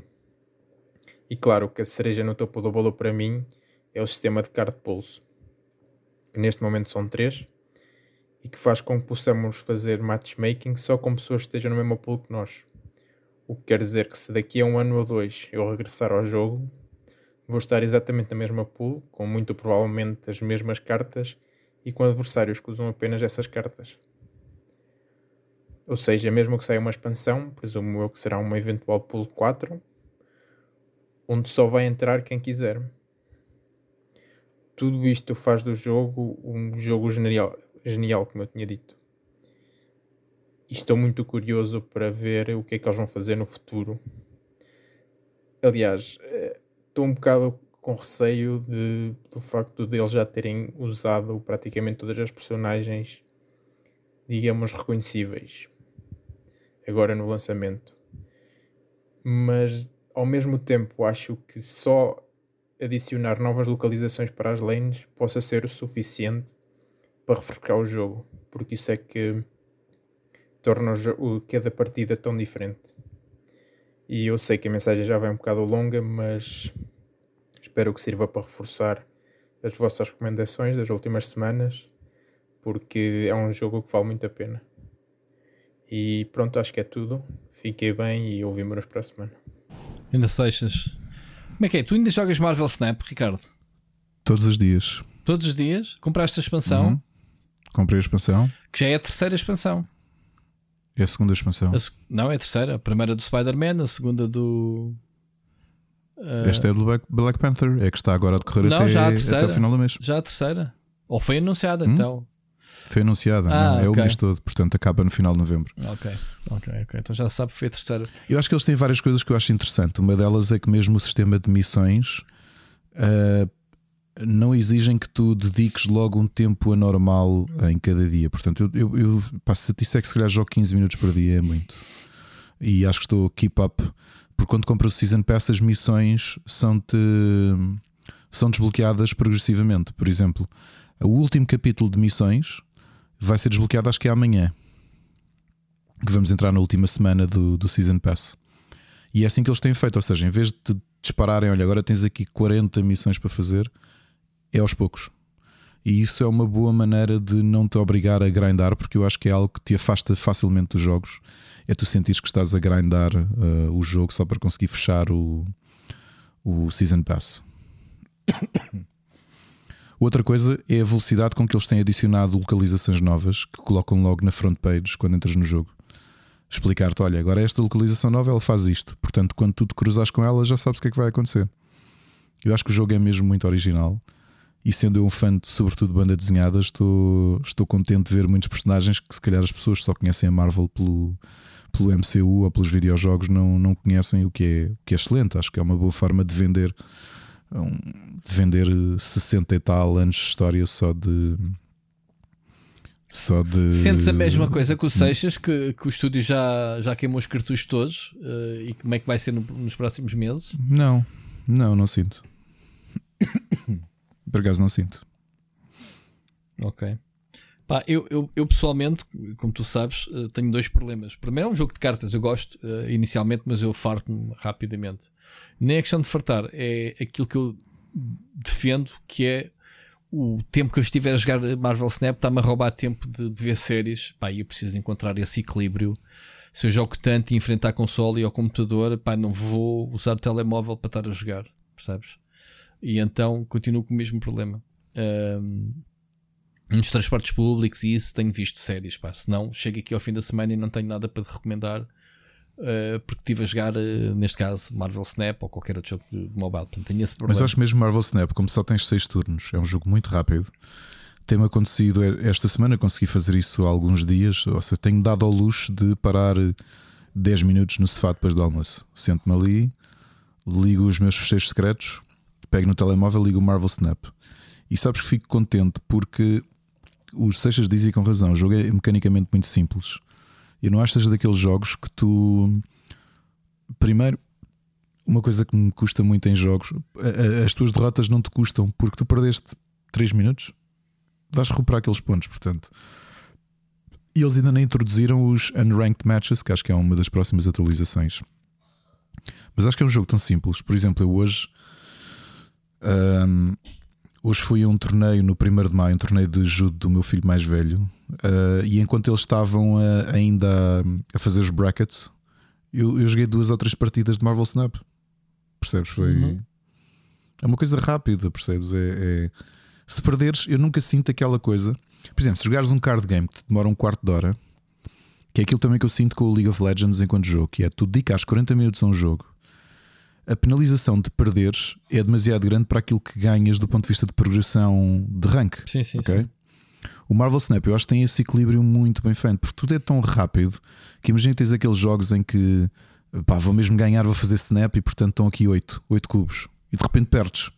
Na última jogada, o adversário saca ali de, um, de, uma, de uma carta que tu não estavas à espera e tu, olha, bem jogado, e perdes. Ok, next. Next game.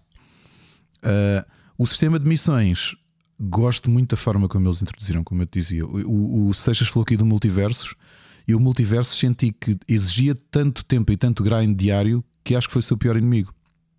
Não sei se sentiste isso. É, sim, eu acho que um jogo o, destes, quando te exige demasiado tempo, uh, afasta-te. Mas o multiverso tem, tem a cena do grind. Se tiveres como objetivo desbloqueares as cenas e, e, e subires os objetivos o multiverso vale pelo gameplay em si, não é? Pá, o pessoal do Street Fighter não, não te vai chatear porque fez 50 partidas seguidas, eh, porque, porque a diversão está no combate em si. Pronto, e o multiverso tem um bocado dessa a diversão dentro do ecrã. O multiverso tem o sentido de colecionismo. Tu jogas todos os dias para poderes desbloquear novas cartas, por subires né, os ranks e etc. O multiverso é um bocado assim. Aliás, eu nunca joguei o, o multiverso, eh, eu já não jogo há um bom tempo também. Atenção, não tenho tempo. Pai, continuo a dizer que é um dos grandes jogos. Eu não sei se já lançaram o rank, portanto, uh, ou, ou, seja, estás a jogar para o modo competitivo para os rankings. Agora, uh, são jogos que são jogos o, o, o, Snap também. São jogos que vivem por si, pelo, o gameplay é divertido o suficiente uhum. para tu estás a jogar sem te preocupares com, com o incentivo que é jogar. A pior coisa que tu podes ter num jogo é tu estás a jogar não pela diversão do jogo em si, mas pelo incentivo por fora do jogo que, yeah, te leva a jogar, não é? Portanto, é um eu, eu acho que é um grande jogo uh, por ter jogado e por jogar muitos card games e board games. Não Sim. acho que seja o melhor, uhum. acho que é o mais. Uh, o mais elegantemente simples. Ok? Uh, por exemplo, até hoje acho que a mecânica do Legends of Runeterra está genial para, para o conceito geral do jogo, mas eu nunca consegui dedicar tempo suficiente àquilo, de todo. Acho que demoram demasiadas partidas. Aqui o soft spot é: tu queres jogar um jogo de cartas e é um jogo mobile, tem que ser um jogo curto. Pois. Porque tem que ser uma coisa para. Pá, tens 2, 3 minutos, jogas uma partida. Porque assim, não há coisa mais frustrante do que tens. Imagina que estás ali a queimar tempo ou tens ali uma, uma abertura. Faz uma partida de repente chamam-te ou uma consulta ou qualquer coisa e tens de parar aquilo a meio. Não vais dizer, não, espera aí um bocadinho que eu, agora sou eu a jogar. No Marvel Snap são 6 turnos. Percebes? Já vais a andar e jogas a última carta e acabou o jogo e está feito. Uhum. Estás a perceber? Um, eu acho que o grande segredo do Marvel Snap é a simplicidade, é o quão acessível o jogo é e, sobretudo, quão curtas são as partidas. Pá, seis turnos. Se o outro jogador também for rápido a jogar, te fazes jogos muito rapidamente. E, e satisfazes-te, é o que eu digo. 15 minutos por dia no máximo, percebes? Não, pá, não sei quantos jogos é que isto representa, 6, 7. Eu talvez faça 8, 9 partidas por dia, não é muito. E não me sinto obrigado, ou seja, vejo as missões, eu vou tentar progredir um bocadinho no Season Pass. E quando perco no rank, não fico com aquela sensação de desilusão Acho que a coisa que mais mexe comigo no League of Legends, em termos de rank, é tu teres tempo limitado de jogo. Tens uma hora para jogar um jogo. Uma hora, se der no League of Legends, com sorte consegues fazer duas partidas. No pior dos casos, dá-te uma. E se tu vais jogar e apanhas alguém abertamente a fazer porcaria que quer mesmo prejudicar o jogo e tu vais perder, tu, tu, tu dizes que a nossa currency não é? É o tempo. Yeah. E tens toda a razão. O que quer dizer que se eu perder 40 minutos e tive um prejuízo muito grande da minha jogabilidade, então cada vez vou ter mais raiva em direção àquele jogo. Uh, porque eu não acho que o sistema de rubber band do League of Legends, por exemplo, que funcione, e acho que a maior parte dos jogos não, não, não te ajudam a recuperar esse tempo perdido, e é uma coisa que se pode virar contra eles. O Marvel Snap é exatamente o inverso. Pá, perdeste 8 cubos porque armaste em, em esperto e achas que vais ganhar a partida e perdeste no último turno, ok, fazer outro. São mais 3 uhum, minutos. Uhum. E mesmo que demore 8 minutos a recuperar estes 8 cubos, estás-te a divertir no, ao mesmo tempo, estás a evoluir a tua coleção, estás a, a aprender outras, outras, outros combos. Eu acho que essa é a parte divertida. Muito bem. Olha, eh, continuando aqui não com, com jogos de cartas, mas com, com o jogo de tabuleiro do Elden Ring, tens conhecimento deste Kickstarter? Tenho, tenho, tenho. Queres falar eu, sobre... Aliás, Sim. Epá, é mais um jogo da Steam Forged Games que já fez várias adaptações a board games. Eu tenho um deles, o Horizon Zero Dawn. Eles têm feito muito dinheiro com adaptações de franchises de videojogos, como Resident Evil. Ah, esse é um dos caixotes gigantes né, que tu tens. Exatamente. Uhum. O Elden Ring é este caso, portanto, eles fizeram, eles neste momento estão em 2 milhões e meio Uh, acho que foi das vezes em que eu vi a Steamforged a ser muito rápida a produzir jogos. Será uma máscara ou será. Achas que há aqui introgice? Eu, eu tenho um problema com a Steamforged Games e por isso é que eu já disse aqui várias vezes que. Que ao contrário, por exemplo, o Marco Janeiro se fica muito mais apaixonado por estas coisas e investe, ainda por cima os investimentos para teres tudo. No caso do.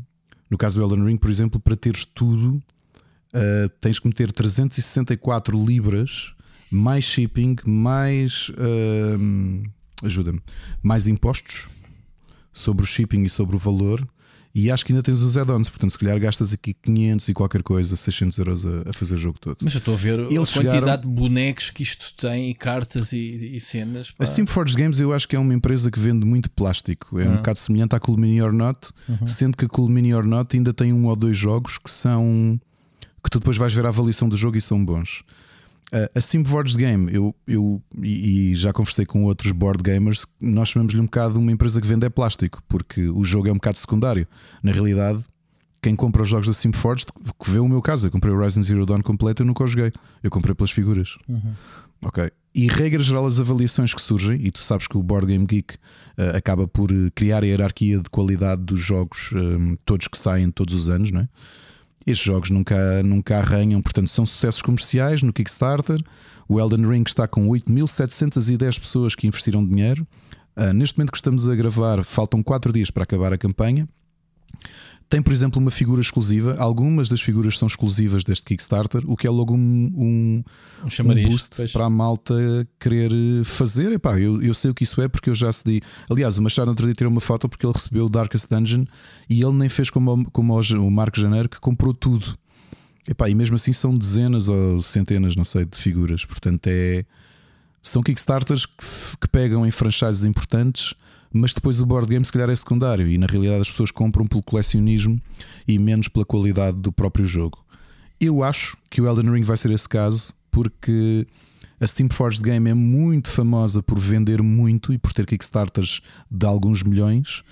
Mas depois as pessoas já, recebem, já tiram foto, mas depois não há ninguém a dizer assim: imagina, vens à minha casa, o que é que vamos jogar? Aí Elden Ring Board Game, que é um grande jogo. Não. Mas, oh, oh Ricardo, tipo, eles já se deram ao trabalho de deixar aqui para download uh, o livro de regras. Portanto, eles estão-te a entregar a essência. Ok, tu dizes, ok, este jogo vou comprar pelas figuras. Não interessa. Mas estás a ver, as regras estão cá. Tu é que vais decidir, oh, antes de comprares Sim, ou de investires no Kickstarter, se as regras não é são originais ou não. Porque eu vou-te dizer que logo na primeira hora eu acho que isto chegou logo aos 900 mil dólares. Eu garanto que as pessoas chegaram logo ali ao milhão, ou se calhar grande parte destas 8.711 pessoas já que investiram dinheiro no Elden Ring, nenhuma descarregou o PDF. Pois. Nenhuma. Pois. Vês para aí a bonequinhos para eu pintar, aí a figuras exclusivas de Elden Ring, aí adoro o Elden Ring. Mas ouve, uh, sessões de duas horas de jogo, isto faz sentido? Há jogos assim mais complexos. O, o meu problema 90 com estes jogos e acho que campanha de oh, rejogabilidade. Eu acho que já fiquei vacinado para estes jogos com muito plástico. Ou seja, nos dias de hoje, prefiro apostar num bom jogo, pá, como aconteceu com o Marvel Champions, em que uh, já estou farto de falar aqui, ou Arkham Horror, ou até outros relativamente mais casuais, mas que tu olhas para as reviews e entram nas listas de melhores jogos do ano. Pá, porque estamos numa fase só em Essen, no grande evento Board Games, que é a final de outubro na Alemanha. Lá fisicamente lançam mais de mil jogos, ok? o mercado dos board games é completamente doido, ou seja, por ano saem-se lá mais jogos do que existiam nos últimos 100 eh, anos. Uhum. Ok? O mercado está completamente a explodir. É assim, olha, é como falamos do Pokémon. Ok? Eu acho que estes jogos da Steam Forged são um bocadinho assim. Tu compras se és fã da franquia e queres ter o colecionismo das figurinhas porque sabes quando o jogo chegar à, às prateleiras, a caixa não vai ser igual, vai ter expansões que tu não podes comprar Uh, e por exemplo, uma coisa que tu, tu notaste e já me aconteceu de ter de comprar. Imagina que houve, já aconteceu eu falhar Kickstarters, nem são estes jogos, mas outros jogos que eu queria ter o Kickstarter e que tive de comprar em segunda mão, digamos assim, a alguém. Ou seja, tu fizeste Kickstarter, meteste 150 euros.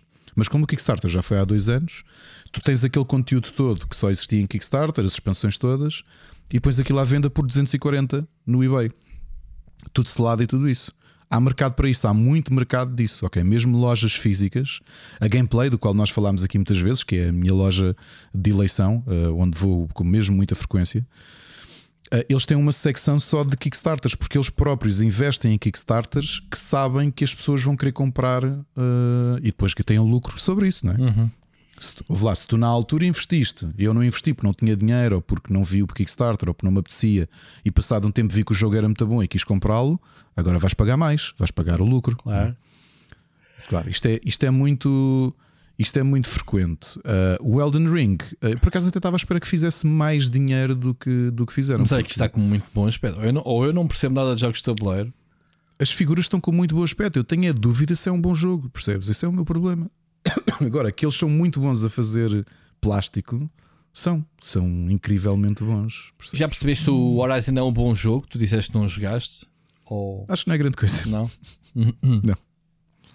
Não é grande coisa, é só giro. Para quem, para quem já comprou. Para quem gosta. Mas olha, vou-te dar só aqui um, um, é, Mas independente, um lamiré, como a malta diz. Independentemente do dinheiro que eles já faturaram, né? Um, Achas, não achas que é pouco? 8.712 pessoas só. É um público, é, é estas 8.000, 10 mil pessoas? Mas estamos a falar, é assim, os board games têm esta dimensão porque são 8 mil, mas que metem se calhar 300, 400 ou 500 euros. Uh, só para te dar aqui uma, uma comparação, Rui. Primeiro, de IPs de videojogos, o primeiro, uh, o primeiro Kickstarter que eles fizeram foi o Dark Souls, o board game. 31.178 pessoas meteram 3 milhões 771 mil no jogo. Quanto? Okay? Quanto? Um, 3 milhões 771 mil. Para quantas pessoas? Para 31 mil. Ou seja, ou seja estes, mais, estes quase 9 mil meteram quase o mesmo dinheiro. Exatamente. Porquê? Porque o pledge que tu tinhas. Uh, ou seja, tu compravas, deixa-me olhar bem para a campanha deles. Eu acho que ficava-te mais barato comprar o jogo completo. Okay? Também eram outros tempos tu compravas os add-ons, essas coisas todas, mas os próprios as expansões eram a 28 libras cada uma. Tu se olhar neste Elden Ring já estás a falar de expansões a, a 60 euros, ou seja, somas tudo e de repente menos gente mete muito mais dinheiro do que, do que isto. Ok? Resident Evil 2, que ainda há pouco tempo vi alguém a comprar, por exemplo, 7.500 pessoas meteram 800 mil libras. Hum. Porquê? Porque o pledge era 70 libras, o jogo era mais curto. Até, e, e diz-me. Ah, desculpa, ainda, ainda ias. Não, não, interrompi. No Horizon, por exemplo, foram 9 mil pessoas que meteram 1 milhão 393. Porquê? Porque o pledge completo eram 280 libras. Uhum. Então, mas, oh, oh Ricardo, Depois Devil May Cry é, não fez tanto este, dinheiro. Este joguinho acaba daqui a 4 dias. Uh, isto é jogo para chegar às tuas mãos se metesses aqui dinheiro quando agora? Pá, diria num cenário. Eles dizem que uh, eles estão a prometer maio de 2024. Eu diria que de forma realista, talvez perto do Natal de 2024, num cenário muito. Dois difícil. anos, Ricardo, à espera de um jogo. Na boa, Já saiu o Elden Ring 2, estás, o videogame, meu. E, e estás a. Não interessa, porque a malta já gastou o dinheiro. Ah, mas espera uma coisa. O que é que falta aqui para demorar estes dois anos? O conceito não está feito, as figuras estão feitas. A produção. Não, a produção. Ma a produção. Mass production. E, e, vão afinar, vão afinar, não, vão afinar, o que quase todos fazem, depois vão afinar, eh, ainda vão Dois afinar anos game para entrar em mass vão... production, a sério? Sim, sim, sim, sim. Na boa. Epá, depois há empresas que é exatamente o inverso. Eu já aqui falei várias vezes do Dice Throne, que é dos meus jogos favoritos. Eles é exatamente o contrário. Eles, quando fazem o Kickstarter, porque também já sabem como é que é, 5 meses tens o jogo. E é mesmo. Eles, por exemplo, o novo, que eram só dois personagens novos, eram duas expansões, que era o Pai Natal e o, e o Krampus. Eh, era uma expansão mais curta e eles acho que lançaram, não estou aqui a falar de cor, mas acho que foi em julho para chegar agora no final de novembro, início de dezembro. Eu já recebi a notificação a dizer que o jogo está a chegar. Hum. Ok. Mas esses são certinhos, esses dizem, amigos, isto chega aqui, é, este, é esta data. Pá, depois tens empresas cujos jogos eu adoro, por exemplo, a White Wizard, que é talvez das grandes empresas de card games, que tem o Star Realms, tem o Hero Realms, o Epic, tem o Sanctuary. Eles têm um péssimo track record. Péssimo. Agora, eu gosto imenso dos jogos deles. E eles é, é um bocado daquela. Há muita gente que diz: Eu já não compro mais as vossas coisas em Kickstarter. Só que eu faço contas e eu penso: Eu prefiro comprar agora. Imagina que eles me pedem 80 euros por duas novas expansões de cartas, mais uns quantos de, ou uns quantas cartas que vão ser exclusivas do Kickstarter. Ok? E eles dizem que vão ter aquilo pronto daqui a um ano, e eu conhecendo-os sei que aquilo vai demorar dois anos. E novamente, são só cartas. Ok? No meu caso, eu, como já sei o que é que a casa gasta, prefiro meter aqueles 80 euros porque sei que a seguir, se eu quiser comprar aquilo, quando chegar, a malta vai pôr-se a vender a 140. Ou seja, eu preciso pagar, eu prefiro pagar menos e esperar dois anos do que depois perder dinheiro. Estás a perceber? Sim. Pá, esta é a minha lógica em Kickstarters que eu gosto. E tu sabes que eu neste momento já estou numa fase que só compro board games ou expansões de jogos que tenho. E empresas que eu tenha confiança. Por exemplo, tenho aqui um board game espanhol que eu comprei na altura, eles nunca tinham feito nenhum. Eu meti 90 euros pelo jogo, um jogo cheio de bonecos e o Heroes and Gods, assim, uma coisa muita gótica, com montes de monstros e fantasia. Eles dizem que vão entregar aquilo em julho de 2023. Eles já estão há dois anos atrasados. Hum. Portanto, há quatro anos que eu fiz aquele Kickstarter. Ok, é o único que eu tenho ali. E quanto é que fazer tracking disso? Não, não. Eles, o que a malta faz é tu podes anonimamente no Kickstarter pedir updates. O que normalmente esta malta faz para não ter muito backlash é hum, eles próprios virem, virem falar ao público. Já tive situações chatas, que foi, por exemplo, imagina um jogo que tem uma versão Kickstarter e outra de retalho. Isso é muito frequente. Ok, tens uma edição especial, deluxe de Kickstarter, que tem figuras em madeira ou coisas mais bonitas, mais cuidadas, e depois uma versão base de retalho mais barata ou ao mesmo preço. Eu já tive um ou dois jogos em que as versões de loja chegaram às lojas antes da versão deluxe chegou à casa de quem investiu no jogo. Epá, mas quem anda metido nos Kickstarters sabe como é que isto, sabe como é que isto funciona. Uhum. A diferença entre os board games e os videojogos é que a taxa de confiança em board games é muito superior. Muito, muito superior. Ou seja, um, a taxa de conversão de campanhas, porque é assim, não, não sei se já fizeste Kickstarter, mas cada vez mais, antes de tu meteres lá o dinheiro, ele diz-te: atenção, isto não garante que vais receber isto. Tu estás a entregar isto a fundo perdido, podes não receber nada. E tu, sim, eu sei. Que é uma realidade, tu podes meter dinheiro e não receber nada daquilo. E na realidade não tens grande margem para, para reclamar, não é? Sim. Que é como tu chegas ao pé de mim e dizes assim: pá, tenho aqui uma ideia para um negócio brutal, metes 100 euros, entras com parte disso e quando sair eu dou-te. Ok. Pois. Estou a perceber. Pá, este, este é o modelo. Agora, que, o Kickstarter, que os board games são um grande sustento do Kickstarter, são gigante mesmo. É uma porcentagem brutal do dinheiro que é movido no, no Kickstarter. E até já surgiram outros outras plataformas tipo Kickstarter só para board games, como o GameFundMe. O Game Game Game Fund, Game Fund, Game Fund. Percebes? Que aí é a própria plataforma que seduz estúdios uh, importantes para lançarem lá os jogos deles. Olha como o Edmund Macmillan do, do Binding of Isaac. O, o último jogo, a última expansão do Binding of Isaac, o card game, uh, já não foi no Kickstarter. Já foi noutra plataforma concorrente devem ter baixado a, a, o FII, por exemplo, se lhe derem uma porcentagem mais baixa só para vender a plataforma. Estás a perceber? Para fazer frente ao. Agora, aqui o Elden Ring eu acho que é a mesma história do Pokémon. O mais provável é o jogo vir a ser uma valente porcaria. Ok? Uhum. Uh, epá, quem, vai, quem, quem já meteu o dinheiro é porque era as figuras do Elden Ring, ponto final. A probabilidade de alguma destas pessoas jogar o jogo é muito curta. Ok? Muito bem. Olha, uh, antes de irmos, uh, trouxeste poema, já estou a ver. Uh, Deixa-me falar-te um bocadinho da minha experiência. Tenho andado a, a testar o, o, os novos auscultadores Astros. Eu mostrei-os na última live que fiz, quem, quem esteve presente, os Astro um, A30 da, da Logitech. Pá, é, é, uma marca conhecida, eu nunca tinha experimentado nenhum Astro. Não sei se conheces, Ricardo. Pá, são... Conheço, acho que nós chegámos a analisar umas coisas deles também. Foi. Uh, pá, eles lançaram agora um novo modelo, uhum. ao que parece é a versão wireless de, um, de, um, de uns auscultadores que eram uh, bastante conhecidos, uh, mas com fio. Pá, é, um, e é uns auscultadores que eu gostei muito. Logo, a primeira coisa que eu mais gostei ehm, foi. Pá, isto é uns auscultadores de gaming sem LEDs, sem aqueles perlimpimpins todos. Eles uhum. basicamente têm um sistema de personalização de placas. Tu trocas e compras à parte os painéis para meteres nas conchas. Pronto, que eu, eu sinceramente não quero saber. Uh, pá, eu estou neste momento com dois ou três dias uh, a experimentá-los. A autonomia de 27, 27 horas parece-me ser muito interessante. Muito bom. Pá, para muito quem uh, está sempre com aquele problema de meter à carga, se bem que eu tenho sempre aqui um USB ao fim da noite, acabo por metê-lo sempre à, à, carga, né? ou os outros que já, já me passaram pelas mãos wireless. Mas pronto, uma pessoa até se esquece. Neste momento eu tive os, os InZone também da, da Sony, que era a mesma coisa, também duravam muitas horas, eu esqueci-me uhum. que, que, era preciso pô-los à carga. Um, eles têm um dongle, ele tem um dongle, dá, para PC, uh, dá para, para usar no telemóvel, uh, obviamente, sem fios, dá também para a Xbox e para a PlayStation 5, tudo sem fios. Um, eu não experimentei ainda na PlayStation 5, mas duvido que tenha a tecnologia Tempest, portanto, eu acho que é uma desvantagem em relação ao, ao àqueles que eu uso, né? aqueles que eu tenho para, para a PlayStation 5. A qualidade de som é muito boa destes. Uh, já fiz aqui alguns testes. Uh, dá, dá até para regular ah, um bocadinho o basso, o treble, aquelas tem mais agudos e essa, essas coisas a partir da aplicação.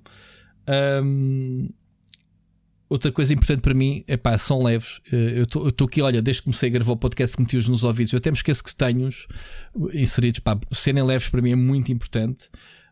Um, mais coisas. Outra coisa espetacular, e, e, e, e aí sim são poucos os que se lembram, que é malta, não usam um microfone, deixem tirar o microfone. Muito poucos seja dobrá-los, esticá-los para dentro, para fora. Eu tive uns ozone que eram assim. Epá, eh, sim, já não é os primeiros que eu tenho, mas sei lá, em 10, 10 escutadores dos últimos anos que me passaram pelas mãos, pá, este é o segundo ou terceiro que dá para tirar o. Lembro de ter aqui um da ASUS que dava, porque é um jack, pá, um, um microfone em jack, é só para tirar uh, e, e, é o que faz sentido. Eu nestes nem sequer os meti porque hei de colocá-los para testar o, o microfone, mas como eu não uso, é menos uma porcaria que está aqui pendurada. Um, E portanto, pá, para já as, as primeiras impressões não são baratas. Eu acho que isto são aos escutadores para 200, 200 230 euros. Portanto, UPA. Um, mas digo-te uma coisa: eu, os meus uh, auscultadores são os da Lenovo, atualmente são os da Lenovo com fio uh, que são de metal. Epá, acredito que vão durar bastante, mas eu ouço a ressonância toda do metal nos ouvidos, muitas vezes, só de arranhar, uh, tocar com a roupa, estás a ver? Sinto tudo, é isso. Nestes, uh, nem por isso, não me apertam as orelhas, é outra observação que eu posso fazer também. E estou aqui a olhar para a caixa a ver se eu distingo aqui alguma coisa técnica que me passe ao lado. Uh, pá, tem ligações Bluetooth 2.4, uma tecnologia também própria deles. Um, e podem ligar, obviamente, por fio. Eu acho que, que ele até aceita os três canais ao mesmo tempo, o que é uma coisa fixe.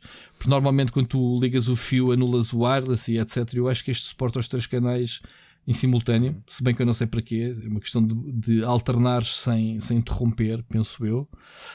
Um, uma coisa gira é, é que podes ligar a, acho que a três dispositivos ao mesmo tempo. Eu pelo menos liguei a dois, liguei ao telemóvel e meto play no telemóvel, ele toca, meto play no computador e ele tocou. Ou seja, recebeu duas fontes diferentes, sem ajustar a, a comutar ou trocar, seja o que for. Uh, Pareceu-me bastante bem também. Não tinha experimentado nos, alguns que me fizessem esse, esse aspecto. Porque isto é, as novas normas do Bluetooth já permitem fazer um multi-use, digamos assim, multi, multi, multi-fonte. Pronto. Ricardo, de vez em quando trazemos aqui, aqui alguns periféricos que, que nos enviam para testar. Eu acho que estes fazem sentido de, de falar aqui as primeiras impressões. Que, se alguém quiser depois mais pormenores, uh, fale, comigo, obviamente, que eu terei todo o gosto de, de informar. Uh, nas próximas lives e próximos vídeos vão-me ver com estes aos escutadores. Portanto, yeah. para já, muito positivo. Ricardo, poema. Vamos lá, de importar o, poeta que é Olha, eu trouxe, como, como acabei de encomendar a antologia do Eugênio de Andrade, porque só tinha um livro dele, uh, trouxe um poema dele, né? o poeta que nasceu em 1923 e morreu em 2005 e chama-se Passamos pelas coisas sem as ver. Passamos pelas coisas sem as ver, gastos como animais envelhecidos. Se alguém chama por nós, não respondemos. Se alguém nos pede amor, não estremecemos. Como frutos de sombra sem sabor, vamos caindo ao chão, apodrecidos. Só isto. Agora, descortina Isto parece-me um figo. Lembrei-me de um figo seco, não sei por que razão. Então, Passamos pelas e coisas sem fato... as ver, gastos como animais Sim. envelhecidos. Ou seja, não damos, valor, nós... não damos valor às coisas que. Não, e é curioso como é que ele fala disto. Eu acho que este poema é dos anos 70, muito diferente da velocidade de consumo que nós temos nos dias de hoje, em que de repente estamos a consumir duas, três coisas, às vezes não atendemos às pessoas que gostam de nós porque estamos mergulhados nas nossas vidas ou nas nossas redes sociais. E, e acho que ele, de forma extemporânea e, e eterna, diz isto há 50 anos e aplica-se na perfeição nos dias de hoje. Uh, e, e, eu lembrei-me deste poema por causa da morte do. Do, uh, do, Jason David Frank. Ah, pensei que isso fala do Gomes. O, fim de semana. Do, do White Dragon, White and Green Dragon, uh, Dream Ranger, desculpa. Ah, sim. Estou sim. mesmo já. semana passada, sim que é, tinha tantas pessoas à volta que o admiravam e acontece com tanta frequência de aquela ideia de muitas vezes tens pedidos de ajuda de pessoas uh, que te são próximas e tu se lhe estás tão embrenhado na tua vida e às vezes de forma superficial hum. que só reparas nisso quando, quando já é tarde. Uh, e, e, o poema, como quase tudo o que o Eugênio escreveu, é curto, mas altamente incisivo uh, e fez-me pensar mesmo nisso, que é nós acabamos por não consumir as coisas como deve ser, não lhes sentimos o sabor, não damos a atenção que merecem. Um, e acho que é uma luta constante que nós temos que ter para estar presentes para quem precisa de nós, sejam nossos amigos, especialmente os amigos, a família, os nossos filhos. E nos dias de hoje é tão difícil, ou vês tanta gente que está submersa no, na, e perdida não é? nas, nas redes e nos seus consumos e YouTubes e afins e depois a vida real passa completamente uh, ao lado. Muito bem. É isto. Muito bem. Olha, vamos então passar às recomendações. Vamos ao gameplay.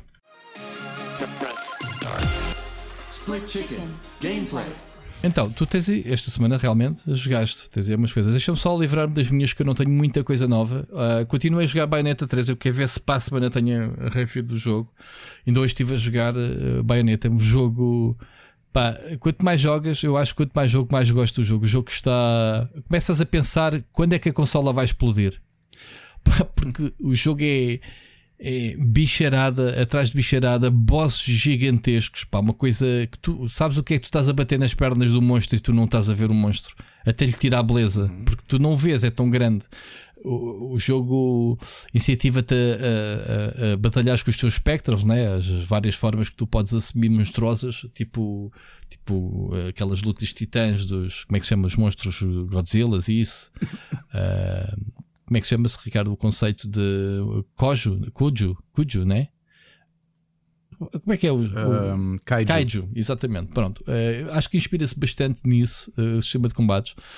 Agora, em termos de história, muita malaica, muito multiverso, muito viagens uh, no, no, tempo, enfim, uma grande confusão. Mas o jogo é divertidíssimo, pronto, estou a gostar. Estou a gostar mais agora do que quando comecei porque o gameplay é realmente bom e fluido, uh, pronto, como, como a Platina nos sabe entregar. Uh, New World estive uh, a jogar mais um bocadinho, queria jogar muito, muito, muito mais. Hei de ter o meu tempo para me dedicar quando acalmar agora esta fase. Já não falta muito, estamos quase a chegar a dezembro, porque não há muitos lançamentos. Ainda há alguns que me fazem de colocá-lo de lado, mas uh, fiz uma live mesmo ontem, Ricardo, no, no sábado, no, tu, tu não estavas cá, uh, estávamos uh, quatro pessoas a jogar, eu, o Mocas, o, o Cunha e o, e o Pedro. o Pedro, que é o. Como é que é o nick dele? O, que trabalhava na, na, na GoodPixel. Esqueço-me sempre do nick dele. Vieira? Sim, o Pedro Vieira, mas o Nick, pronto, é mais conhecido. Pronto, não interessa. O Pedro Vieira esteve a jogar connosco também. Divertimos imenso. Depois fomos fazer uma dungeon. Pá, o jogo está tá muito giro. Portanto, quero muito continuar a investir no jogo. Acho que é um jogo que ias gostar, Ricardo. Pronto, New World. Uh, ias gostar, mas pronto. Não, não, há, não há de ser um jogo que tu tenhas tempo para, para investir no, no, no MMO destes. Uh, coisas mais recentes uh, do Game Pass. Estive a experimentar o Lapin, um jogo de plataformas todo fofinho controlas um coelhinho fofinho, plataformas 2D, está em Early Access, é só mesmo uma demo para o pessoal experimentar. É um jogo de plataformas em que, pá, para já, pelo que eu vi, é muito desafio de picos. Tens que dar saltos, trepar pela, uh, entre as plataformas para evitar os picos e essas coisas. Portanto, um jogo com um traço muito, uh, muito à mão, assim, um desenho animado assim, meio rústico, mas, uh, mas apelativo. Pronto, muito fofinho. Olha, deixa-me só dizer aqui uma coisa: não é para ti, é para o Machado, para ele se rir um bocadinho. Uhum. É Lapin. Lapin. Que é como se diz coelho em francês. É um Lapin, sim. Eu e agora o Machado está a ouvir isto e está a dizer. Ok. E o, e o eu sabia. Machado está a dizer assim: como é que se diz Lapin em francês? Está ele agora a gozar comigo.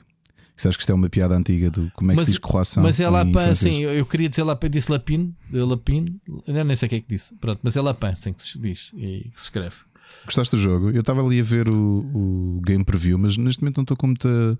O jogo. Isto é aquela, aquela pronto, a fartura. É um, far... é um early access, por isso é que eu fiz um gameplay. Depois tu é vais ver no canal. Ou seja, não te serve nada a jogar agora. Tu joga... mas é um jogo... jogaste ontem, não foi? Uh, joguei hoje, domingo. Um, ah. Tenho, tenho um vídeo. Aquilo ontem nem sabia, nem sabia que, que ias fazer live, por exemplo. Não, mas não fiz live disso. Eu, eu fiz, gravei vídeo para, para publicar, eh, para publicar depois no uhum. canal. Um, Pronto. Ah, sim, a live fiz The New World, sim. Uh, mas depois vês o, vês o vídeo. É, é, é muito simples. Só que a jogabilidade é muito simples e acessível. Uh, pá, acredito que isto pós builds seja, seja engraçado. Uh, o outro jogo que eu, que eu também está no Game Pass pá, é um jogo que é o Gungrave Gore. Pá, e pelo que eu estive a ver, é um, é um jogo feito numa, num estúdio uh, sul-coreano, mas é uma sequela Sim. de um jogo que já existiu na PlayStation 2 eu, em 2002. Eu joguei o primeiro, eu joguei esse primeiro e vou-te dizer porque é que eu joguei. Porque uh, na altura convidaram o Yasuhiro Naito, uh, não, não me lembrava do nome, porque ele é o autor do Trigun, que é um mangá e um anime que eu gostei muito nos anos 90. Uh, e na altura, como selling point, uh, eu lembro de um amigo meu que tinha vindo Macau com o jogo e disse: Olha, está aqui um jogo uh, com personagens desenhados pelo tipo do Trigon. E eu esquece, tipo, então não preciso dizer mais nada. Uhum. E eu na altura gostei muito do Gungrave. e Acho que ainda o tenho, ainda o tenho algures. Pronto, este é uma. Acho que é a segunda sequela, pois acho que esse jogo recebeu uma sequela em 2004, saiu o primeiro em 2002, e depois este é o terceiro, Uhum. e até já é outro estúdio que não tem nada a ver com, com o original. Um, epá, isto é um. Eu pensei que este, eh, pelo estilo over the top, eh, um tipo que tem uma, uma arma atrás gigantesca, daqueles eh, Sim. grandes exageros. Eu pensei que o jogo ia se mandar para o domínio do Bayonetta e do Devil May Cry, portanto, personagem Exato. who gives a shit, tipo, matar inimigos by da estilo. Pá, e quando começa-se a jogar, é um, um jogo ranhoso de ação na terceira pessoa. Com alguns golpes melee, lá está, com, essa, com aquela arma, mas eh, com animações básicas e toscas e repetitivas, eh, sem qualquer. eh, pelo menos na primeira meia hora que foi que eu joguei do jogo, fiquei com uma má impressão do jogo. Inimigos são basicamente peões que te metem à tua frente a disparar para ti e não se mexem. Carne para canhão completamente. Ah, e é isso. É andas a disparar, a disparar e avançar. Ah, em termos de gráficos e apresentação, até está a giro. Pá, gostei da introdução, muito bem vocalizada, em, em inglês, um, um, uma- um- um bom acting. eh, mas depois eh, aparece a personagem, tipo, que cheguei, olha, vais lá e partes aquilo tudo. Pronto, e o jogo torna-se muito banal, muito banal mesmo. Mas lá está a malta, está no Game Pass, experimentem. eh, são, estes dois são dois vídeos que vão surgir no canal para, para a próxima semana, ou durante esta semana. Uh, para quem quiser ver depois o gameplay, fica aqui o teasing. Mas pronto, muito sinceramente, este Grave uh, uh, já o desinstalei logo de seguida. Portanto, não, no way. E é isto. Esta semana é o que eu tenho para ti. Olha, eu joguei Boxville, uh, que foi um. É um point and click que parece muito um jogo da Amanita. é uma cidade, é uma vila onde todos os personagens são latas. Este foi o jogo que Ok, ganhou tem- o- o- o- um dos troféus do. Foi do- do Game, do Game Fest. Fest. é verdade. A curiosidade deste jogo é que foi é o primeiro jogo do estúdio e eles começaram a desenvolvê-lo durante a pandemia porque estavam aborrecidos. Eram quatro pessoas, cada um com os seus empregos, estavam fechados em casa e pensaram: vamos fazer um jogo. e fizeram este jogo que é um point and click ao estilo da Amanita, não só do ponto de vista visual. Por acaso Tudo parece que está no jogo foi desenhado e pintado à Posso- mão. Parece. Pintado e desenhado à mão. Não tens uma única palavra, tudo é feito com ícones. Uh, e o jogo está muito, muito bem feito. As animações são espetaculares. Eles estavam a dizer que têm 5 mil ilustrações, portanto, animaram tudo à mão, old school. Uh, e o jogo está mesmo muito bonito e acho que merece uh, a atenção, especialmente quem gosta de point and clicks e está com saudades de um bom jogo da Amanita. Parecia-me uma Tem aqui um maquinária Boxville. 2, vê lá, quando vi. não É, é? é, é. Eles próprios disseram que gostavam imenso do jogo. Ah. Agora, o mérito, e eu, eu estive na sessão com eles e disse-lhes: pá, isto é o, primeiro, o vosso primeiro jogo, nenhum deles era game developer. Uh, um, um- dos game designers principais esteve a aprender Unity, ele é advogado e como estava um bocado frustrado em casa, não é? Mas, Durante Ricardo, do primeiro confinamento. diz aqui feito na Ucrânia, portanto, logo selling point. Isso também é um Na bocado Ucrânia, batota. exato. Olha, este jogo foi feito na Ucrânia, como quem diz, é pá, vou comprar, vou, vou apoiar os ucranianos. Mas pronto, Uh, que o jogo é espetacular. É, é mesmo, vale mesmo muito a pena. E acho que é um grande ano para os point and clicks. ok. É todo point and click Ehm, mesmo, mecânica dele. É point and click puro e duro, sem palavras. ok? Ok. Agora, um jogo foi o. Foi o Seixas que no nosso grupo nos chamou a atenção e eu tive a oportunidade também de jogar com o, de estar a conversar com os developers. O Beneath Oreza é um deck builder fighting game muito bem feito, feito por seis pessoas, mas eu depois percebi o porquê que é nível de qualidade. Aliás, quem estiver agora a ver Beneath Oreza no YouTube vai ver o patamar de qualidade em que a animadora principal estava a explicar que a ideia deles para fighting game com cartas é imagina, tu podias fazer uma coisa simples que é jogas uma carta ele faz um movimento, jogas outra carta ele faz outro movimento. A ideia deles era mesmo jogares o combo todo e as animações serem tantas que se encadeiam umas nas outras para fazer mesmo estilo fighting game de combos. Porque alguns deles trabalharam em Tekken. Ok, juntaram-se para fazer o seu próprio jogo, o Beneath Oreza, que, relembro, foi o Seixas que nos chamou a atenção no, no verão dos jogos do Vitor Antunes e que agora já saiu, está disponível para venda uh, em Early Access. Portanto, acho que a ideia deles em fevereiro sai a, última, sai a versão final, pelo que eles disseram. Está mesmo muito próximo da conclusão e é um, é um excelente jogo. Para quem gosta de deck builders, fighting games, eu acho que está mesmo muito, muito bem enquadrado. Uma E o coisa estilo artístico uh, e cel shading também está muito a giro. Muito bem feito. Aliás, eu até estava a brincar com eles porque o nível de qualidade, eh, tu próprio jogares isto, sentes, está tudo demasiado bem feito. Tem muito o visual de Moebius, Uhum, ok? uhum, muito, uhum. muito As mesmo. sombras e isso, Que era é? uma coisa. É, e, e as, e as tramas eh, com o cel shading a preto. Eh, ou seja, tudo aquilo que o Sable nos vendeu, mas depois eu acho que mecanicamente o jogo ficou um bocadinho aquém. Neste caso, o jogo é simplesmente muito, muito bom. E eu até lhe disse que tinha muitas dificuldades em acreditar que eles eram apenas seis, eh, porque o nível de qualidade do jogo é mesmo, mesmo muito bom. Ok? Portanto, aconselho Fighting Game. Fighting Game, Roguelike e Deck Builder, muito bem feito por seis pessoas, pá, está mesmo, mesmo Uh, muito bom. Um jogo que nós falámos aqui e que me tinha chamado a atenção, tanto a mim como a ti, no verão dos jogos do Vitor Antunes. Uh, eu aproveitei agora a promoção de outono. Estava a precisar de jogos mais relaxantes. E não sei se lembras de um jogo que nós vimos que dissemos que era muito bonito e que parecia mesmo relaxante, que era o Capybara Spa, que era um spa para capivaras. Mais, Que era um jogo simples. mais um jogo de agricultura. capivaras. Pois. Mais ou menos, ou seja, é essencialmente um, um clicker, ok? Vamos ganhando dinheiro, vamos construindo spas para capivaras, temos de lhe dar comida, temos de deixar que eles se lavem, podemos pôr bebés ao pé deles para eles sentirem quentinho e poderem se- seguir juntos, para os bebés não se sentirem sozinhos. Tens de cultivar várias comidas. É um clicker, ok? É daqueles jogos que quem gosta de clickers tem aqui um clicker interessante.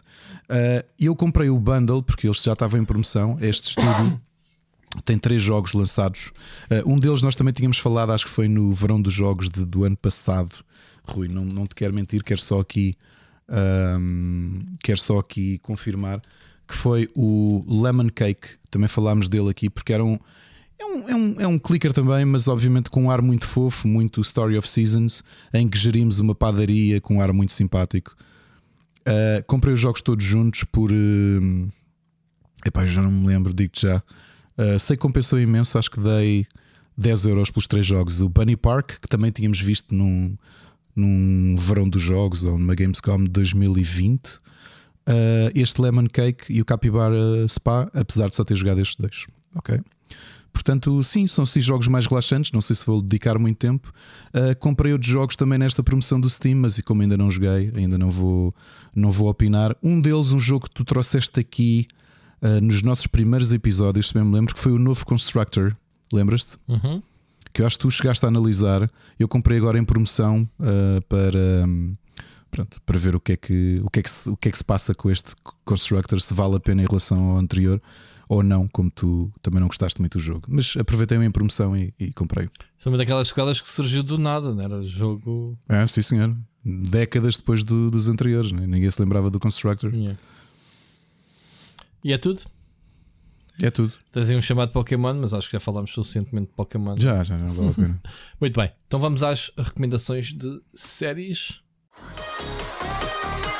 Recomendações. em que nós vimos a mesma coisa. Já acabaste? Não, eh, só vi o primeiro episódio. acabei. eh, um Rui. bocadinho. Já acabei. Estamos a falar do Wednesday, por isso é que foi a piada no início com o Faster e o Gomes e o Rui Parreira. Uh, primeira série de televisão Tim do Tim Burton. Burton. Eh, Está Sempre. muito em forma, ele, pelo menos parece inicialmente. Grande cast. Era o que eu ia dizer. Eu achei miúda uma delícia. A Jenna Ortega. A Jenna Uhum. Ortega está espetacular.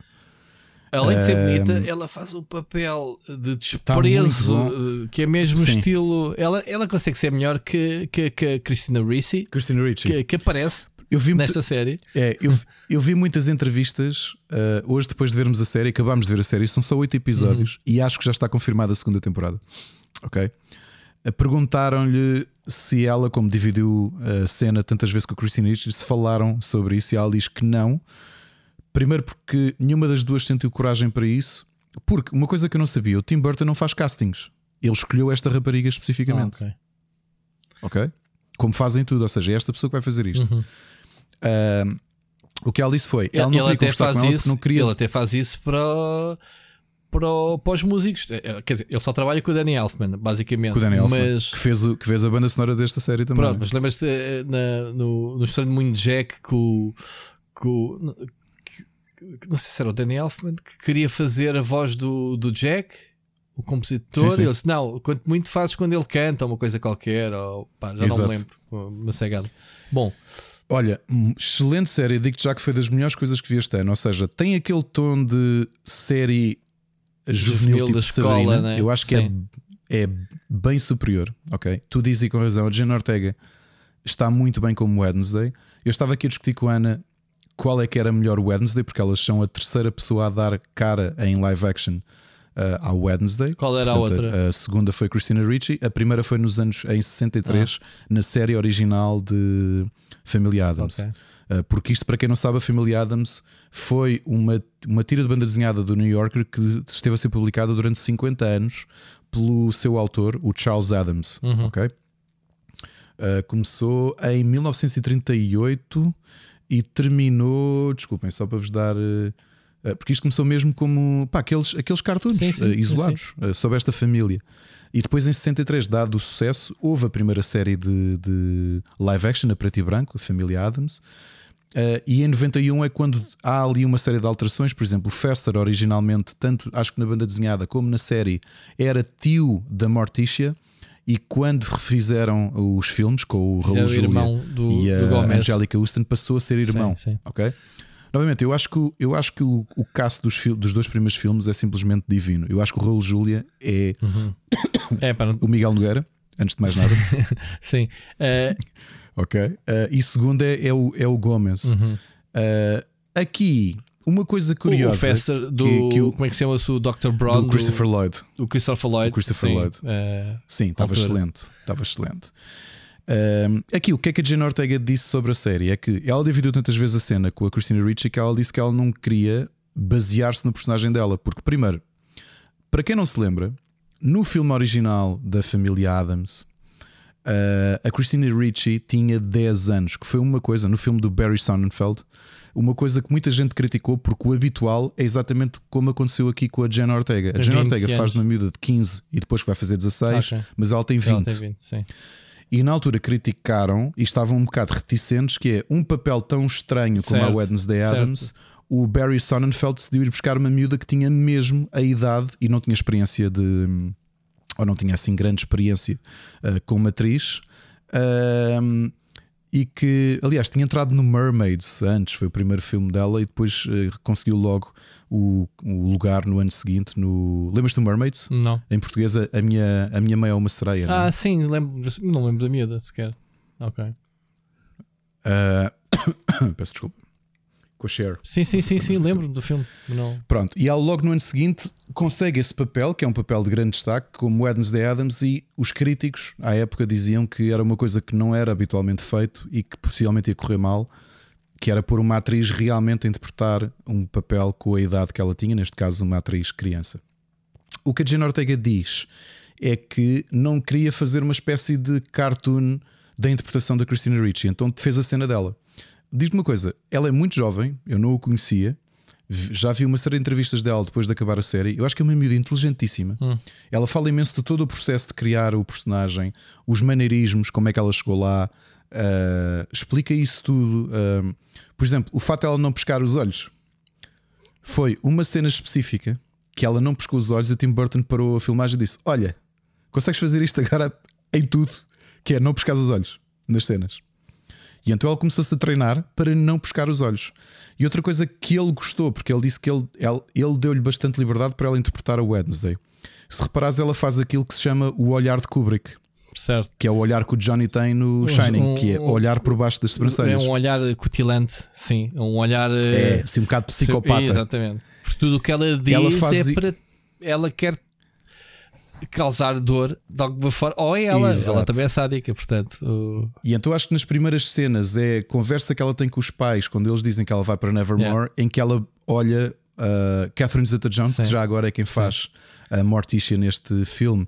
E uma surpresa para mim foi ver o Luís Soares, Epá, o Luís Guzman, o peço desculpa. Guzman O faz Luís Guzman sempre de como- mexicano, arruaceiro, cangaceiro. É. É, E de repente podia estar, podia é estar ali o, o- o, o machete. Portanto, o.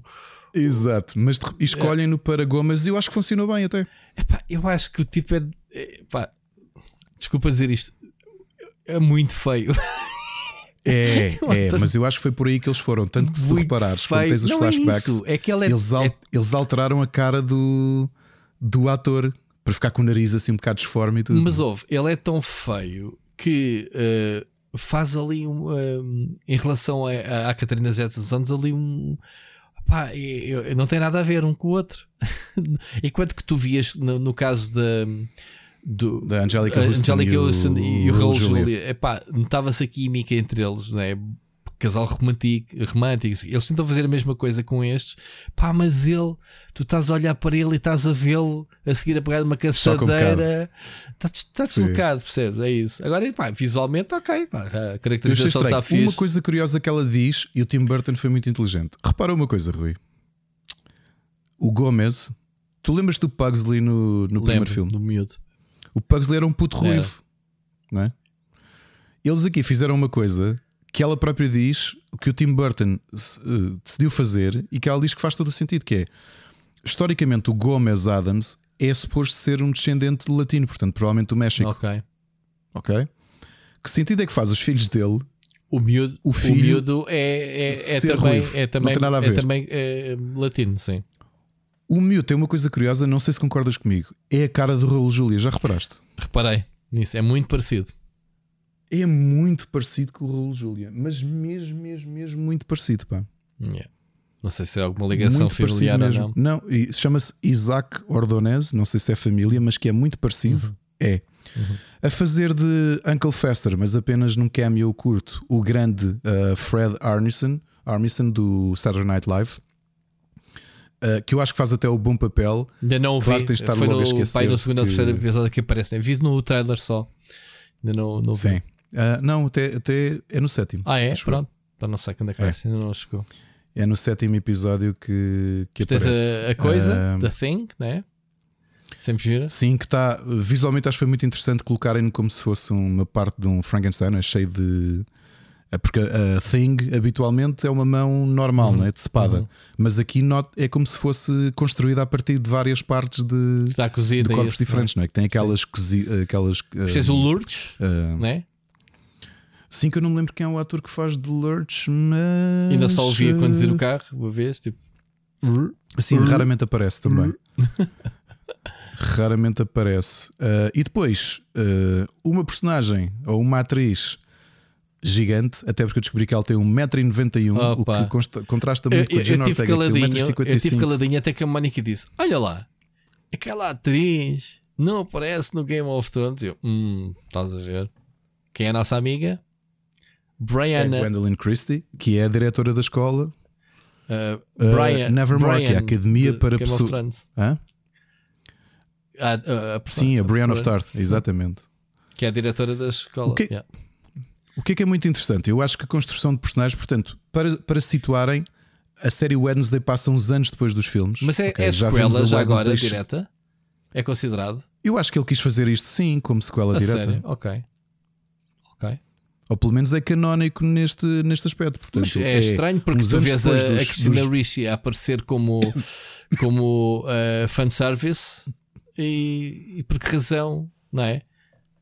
Estás a perceber? Tu Sim. de repente, Sim, se, é, sim, sim, se, é- se é sequela, a- Wednesday devia ser a Christina Ricci adulta, né? Supostamente, pronto. Um, Sim, só como isto é poucos anos depois, não é? Certo. É- A Wednesday no primeiro filme em Mas- 91 tinha 10 anos, agora tem mas porquê 15. que foram buscar a, Christina Ricci? Uh, Foi o Tim Burton que pediu diretamente. mas porquê? Para outro papel ainda por cima? Porque ele, porque ele queria que fosse ela, porque pá, primeiro ela está a fazer um brilhante papel no Yellow Jackets. Sim, sim. Ela teve alguns problemas pessoais, como sabemos, Sim. não é? Uh, Mas voltou agora à ribalta, especialmente com o, com o Yellow Jackets, que eu estou ansioso pela segunda temporada. Eh, Ainda não vi. faz um- Sim, uma interpretação brutal. dela. E acho que o próprio Tim Burton está outra vez, não é dar-lhe a mão, eh, mas acho que quer é aquele carinho que ele tem por ela, porque ela fez mais do que um filme com ele, não é? claro. Sabes que ele é assim muito de. Sim, ele tem as musas Atores- dele. ele escolhe toda a gente. Sim, sim, sim, sim, sim. Ele tem o, É. o, o, o Eduardo Mons Tesoura, o O Johnny, Johnny Depp, Depp, fez sim. depois o Ed Wood Ed também. o Fábrica de Ah, Chocolates. Sim, ou seja, ele tem mesmo atores. eh, Ele escolhe, portanto, pelo, que- pelo que eu percebi, até esta rapariga, ele já tinha visto e ela não fez nenhum casting. Ela simplesmente recebeu um mail dele, ou o agente recebeu, a dizer: O Tim Burton quer que ela interprete o Wednesday, vamos fazer os testes. E acho que ela foi para Londres e tudo, fazer testes para a casa dele, inclusive de cabelo. Giro. Pá, ele é assim muito hands-on. Ou seja, tem que ser a visão dele. O que ela diz é que ele, ela aquele tempo todo, ela diz: pá, o Tim Burton é o Tim Burton e a gente está à espera que seja uma besta porque tem a visão dele. Mas ela diz que ele aproveita muito aquilo que os atores trazem e tipo, olha isso, olha, gosto disso, agora vais fazer isso. É que tens realizadores que é ao contrário, não é? Pá, porquê que estás a fazer isso? Não é nada disso que eu quero, é isto, tal. A tratá-los mal. Pá, é assim, é daquelas séries à Sabrina. Tens coisas muito violentas. hum, é assim um teen drama sobrenatural com horror pelo meio. Tens coisas mais violentas, tens assassinatos, Yeah. ah, tens. eh, Ainda só vi um par, porque eh, Pá, eu- comecei a ver, mas depois a Mónica disse, disse: Ah, quer começar a ver, repeti outra vez o primeiro episódio com ela, e depois que quando íamos para começar a ver o segundo, ela adormeceu. E eu fiquei tipo, hum, ok. Eu acho que é muito bom e a Jenna Ortega está muito, muito bem no Yeah. papel. E os novos personagens que eles criaram à volta. O Tim Burton foi muito inteligente porque aquilo que vais sentir é que o que ele está a fazer é uh, construir um bocadinho mais o mythos à volta dos, dos Adams, não é? Porque há muita coisa que tu não tens bem ideia Uhum. e neste caso também vives muito os tempos deles de estudantes, os pais, Pois. a Morticia e Certo. o. E o, Sim, e o eles, eles- e, e fazem um bocadinho como o Harry Potter. Aquilo passa-se numa escola em que tens as fações de alunos, né? tens os, os lobisomens, É, os, os vampiros, os lobisomens, as, as gorgonas, as sereias e depois mais uns quantos lá pelo meio. Ou seja, é, um- é uma escola para malta esquisita, Uhum. sendo que os humanos, como no- nos filmes de Família Adams, sabem que aquelas pessoas esquisitas existem. Ou seja, não é um segredo Uhum. Sim, que sim. existem vampiros ou lobisomens. Certo, certo, certo. E acho que está muito bem enquadrado. A, a filmagem toda foi na Roménia até março de 2022. Ok, Portanto, acho que eles terminaram antes dali da zona ficar mais, ok. mais quente. Muito bem. O Catriz disse uma coisa curiosa, vou só partilhar, desculpa, porque entretanto vimos muitas entrevistas. No início, ela, como é latina, eh, tinha um dia a maquilhar todos os dias para ficar pálida. Hum.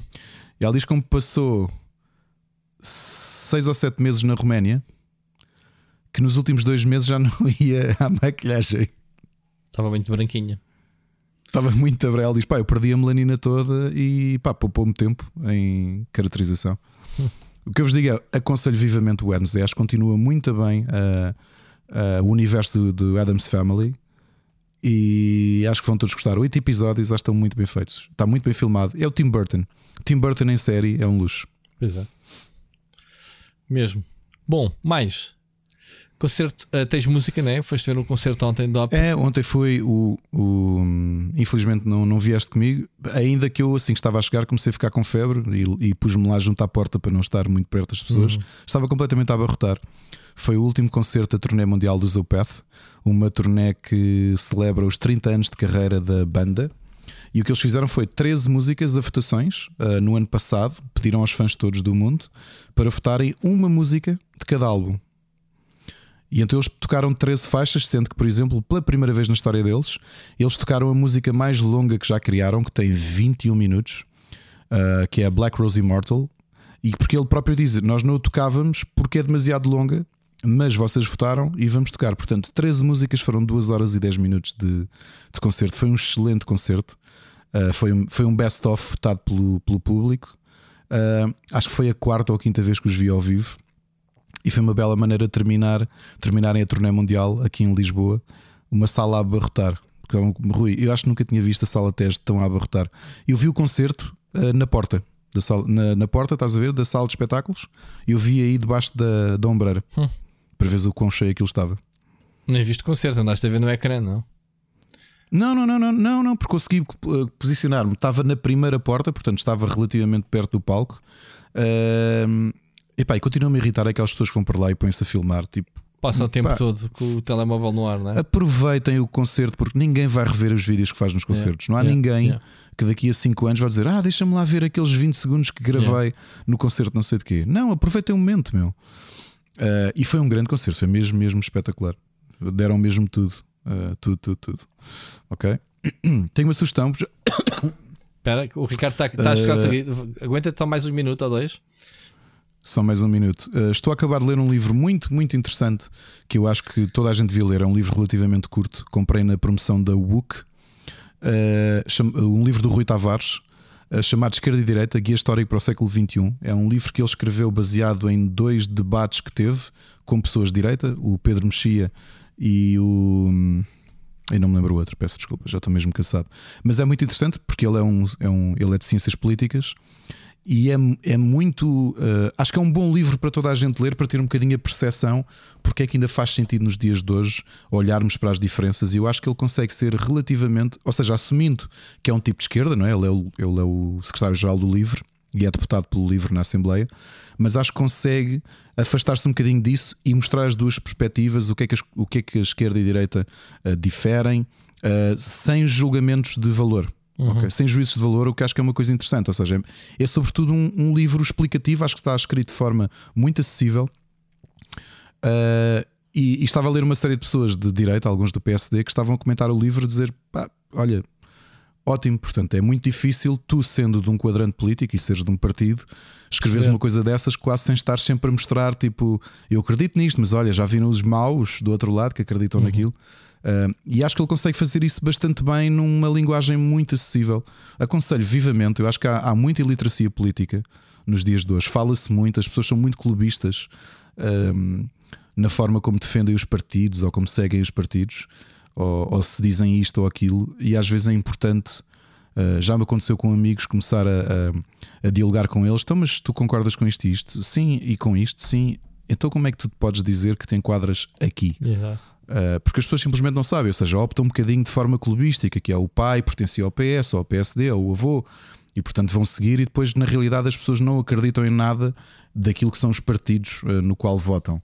Uh, e acho que um livro deste é interessante, nem que seja para ter uma perspectiva não só histórica, mas também nos dias de hoje.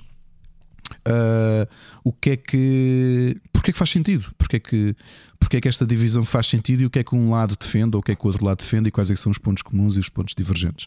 Uh, e não é um livro caro, é um livro pequenino até, deve ter para aí 120 páginas, custa 11,90€ e eu acho que é um, um é um bom livro uh, para para acabar um bocadinho com a iliteracia política que existe. Muito bem.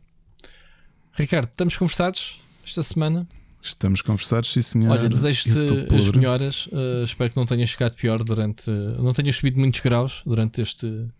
Sobretudo durante. Uh, estás a falar de Pokémon. Uh, um grande abraço, pá, e ouvimos para a semana. Ouvimos para a semana.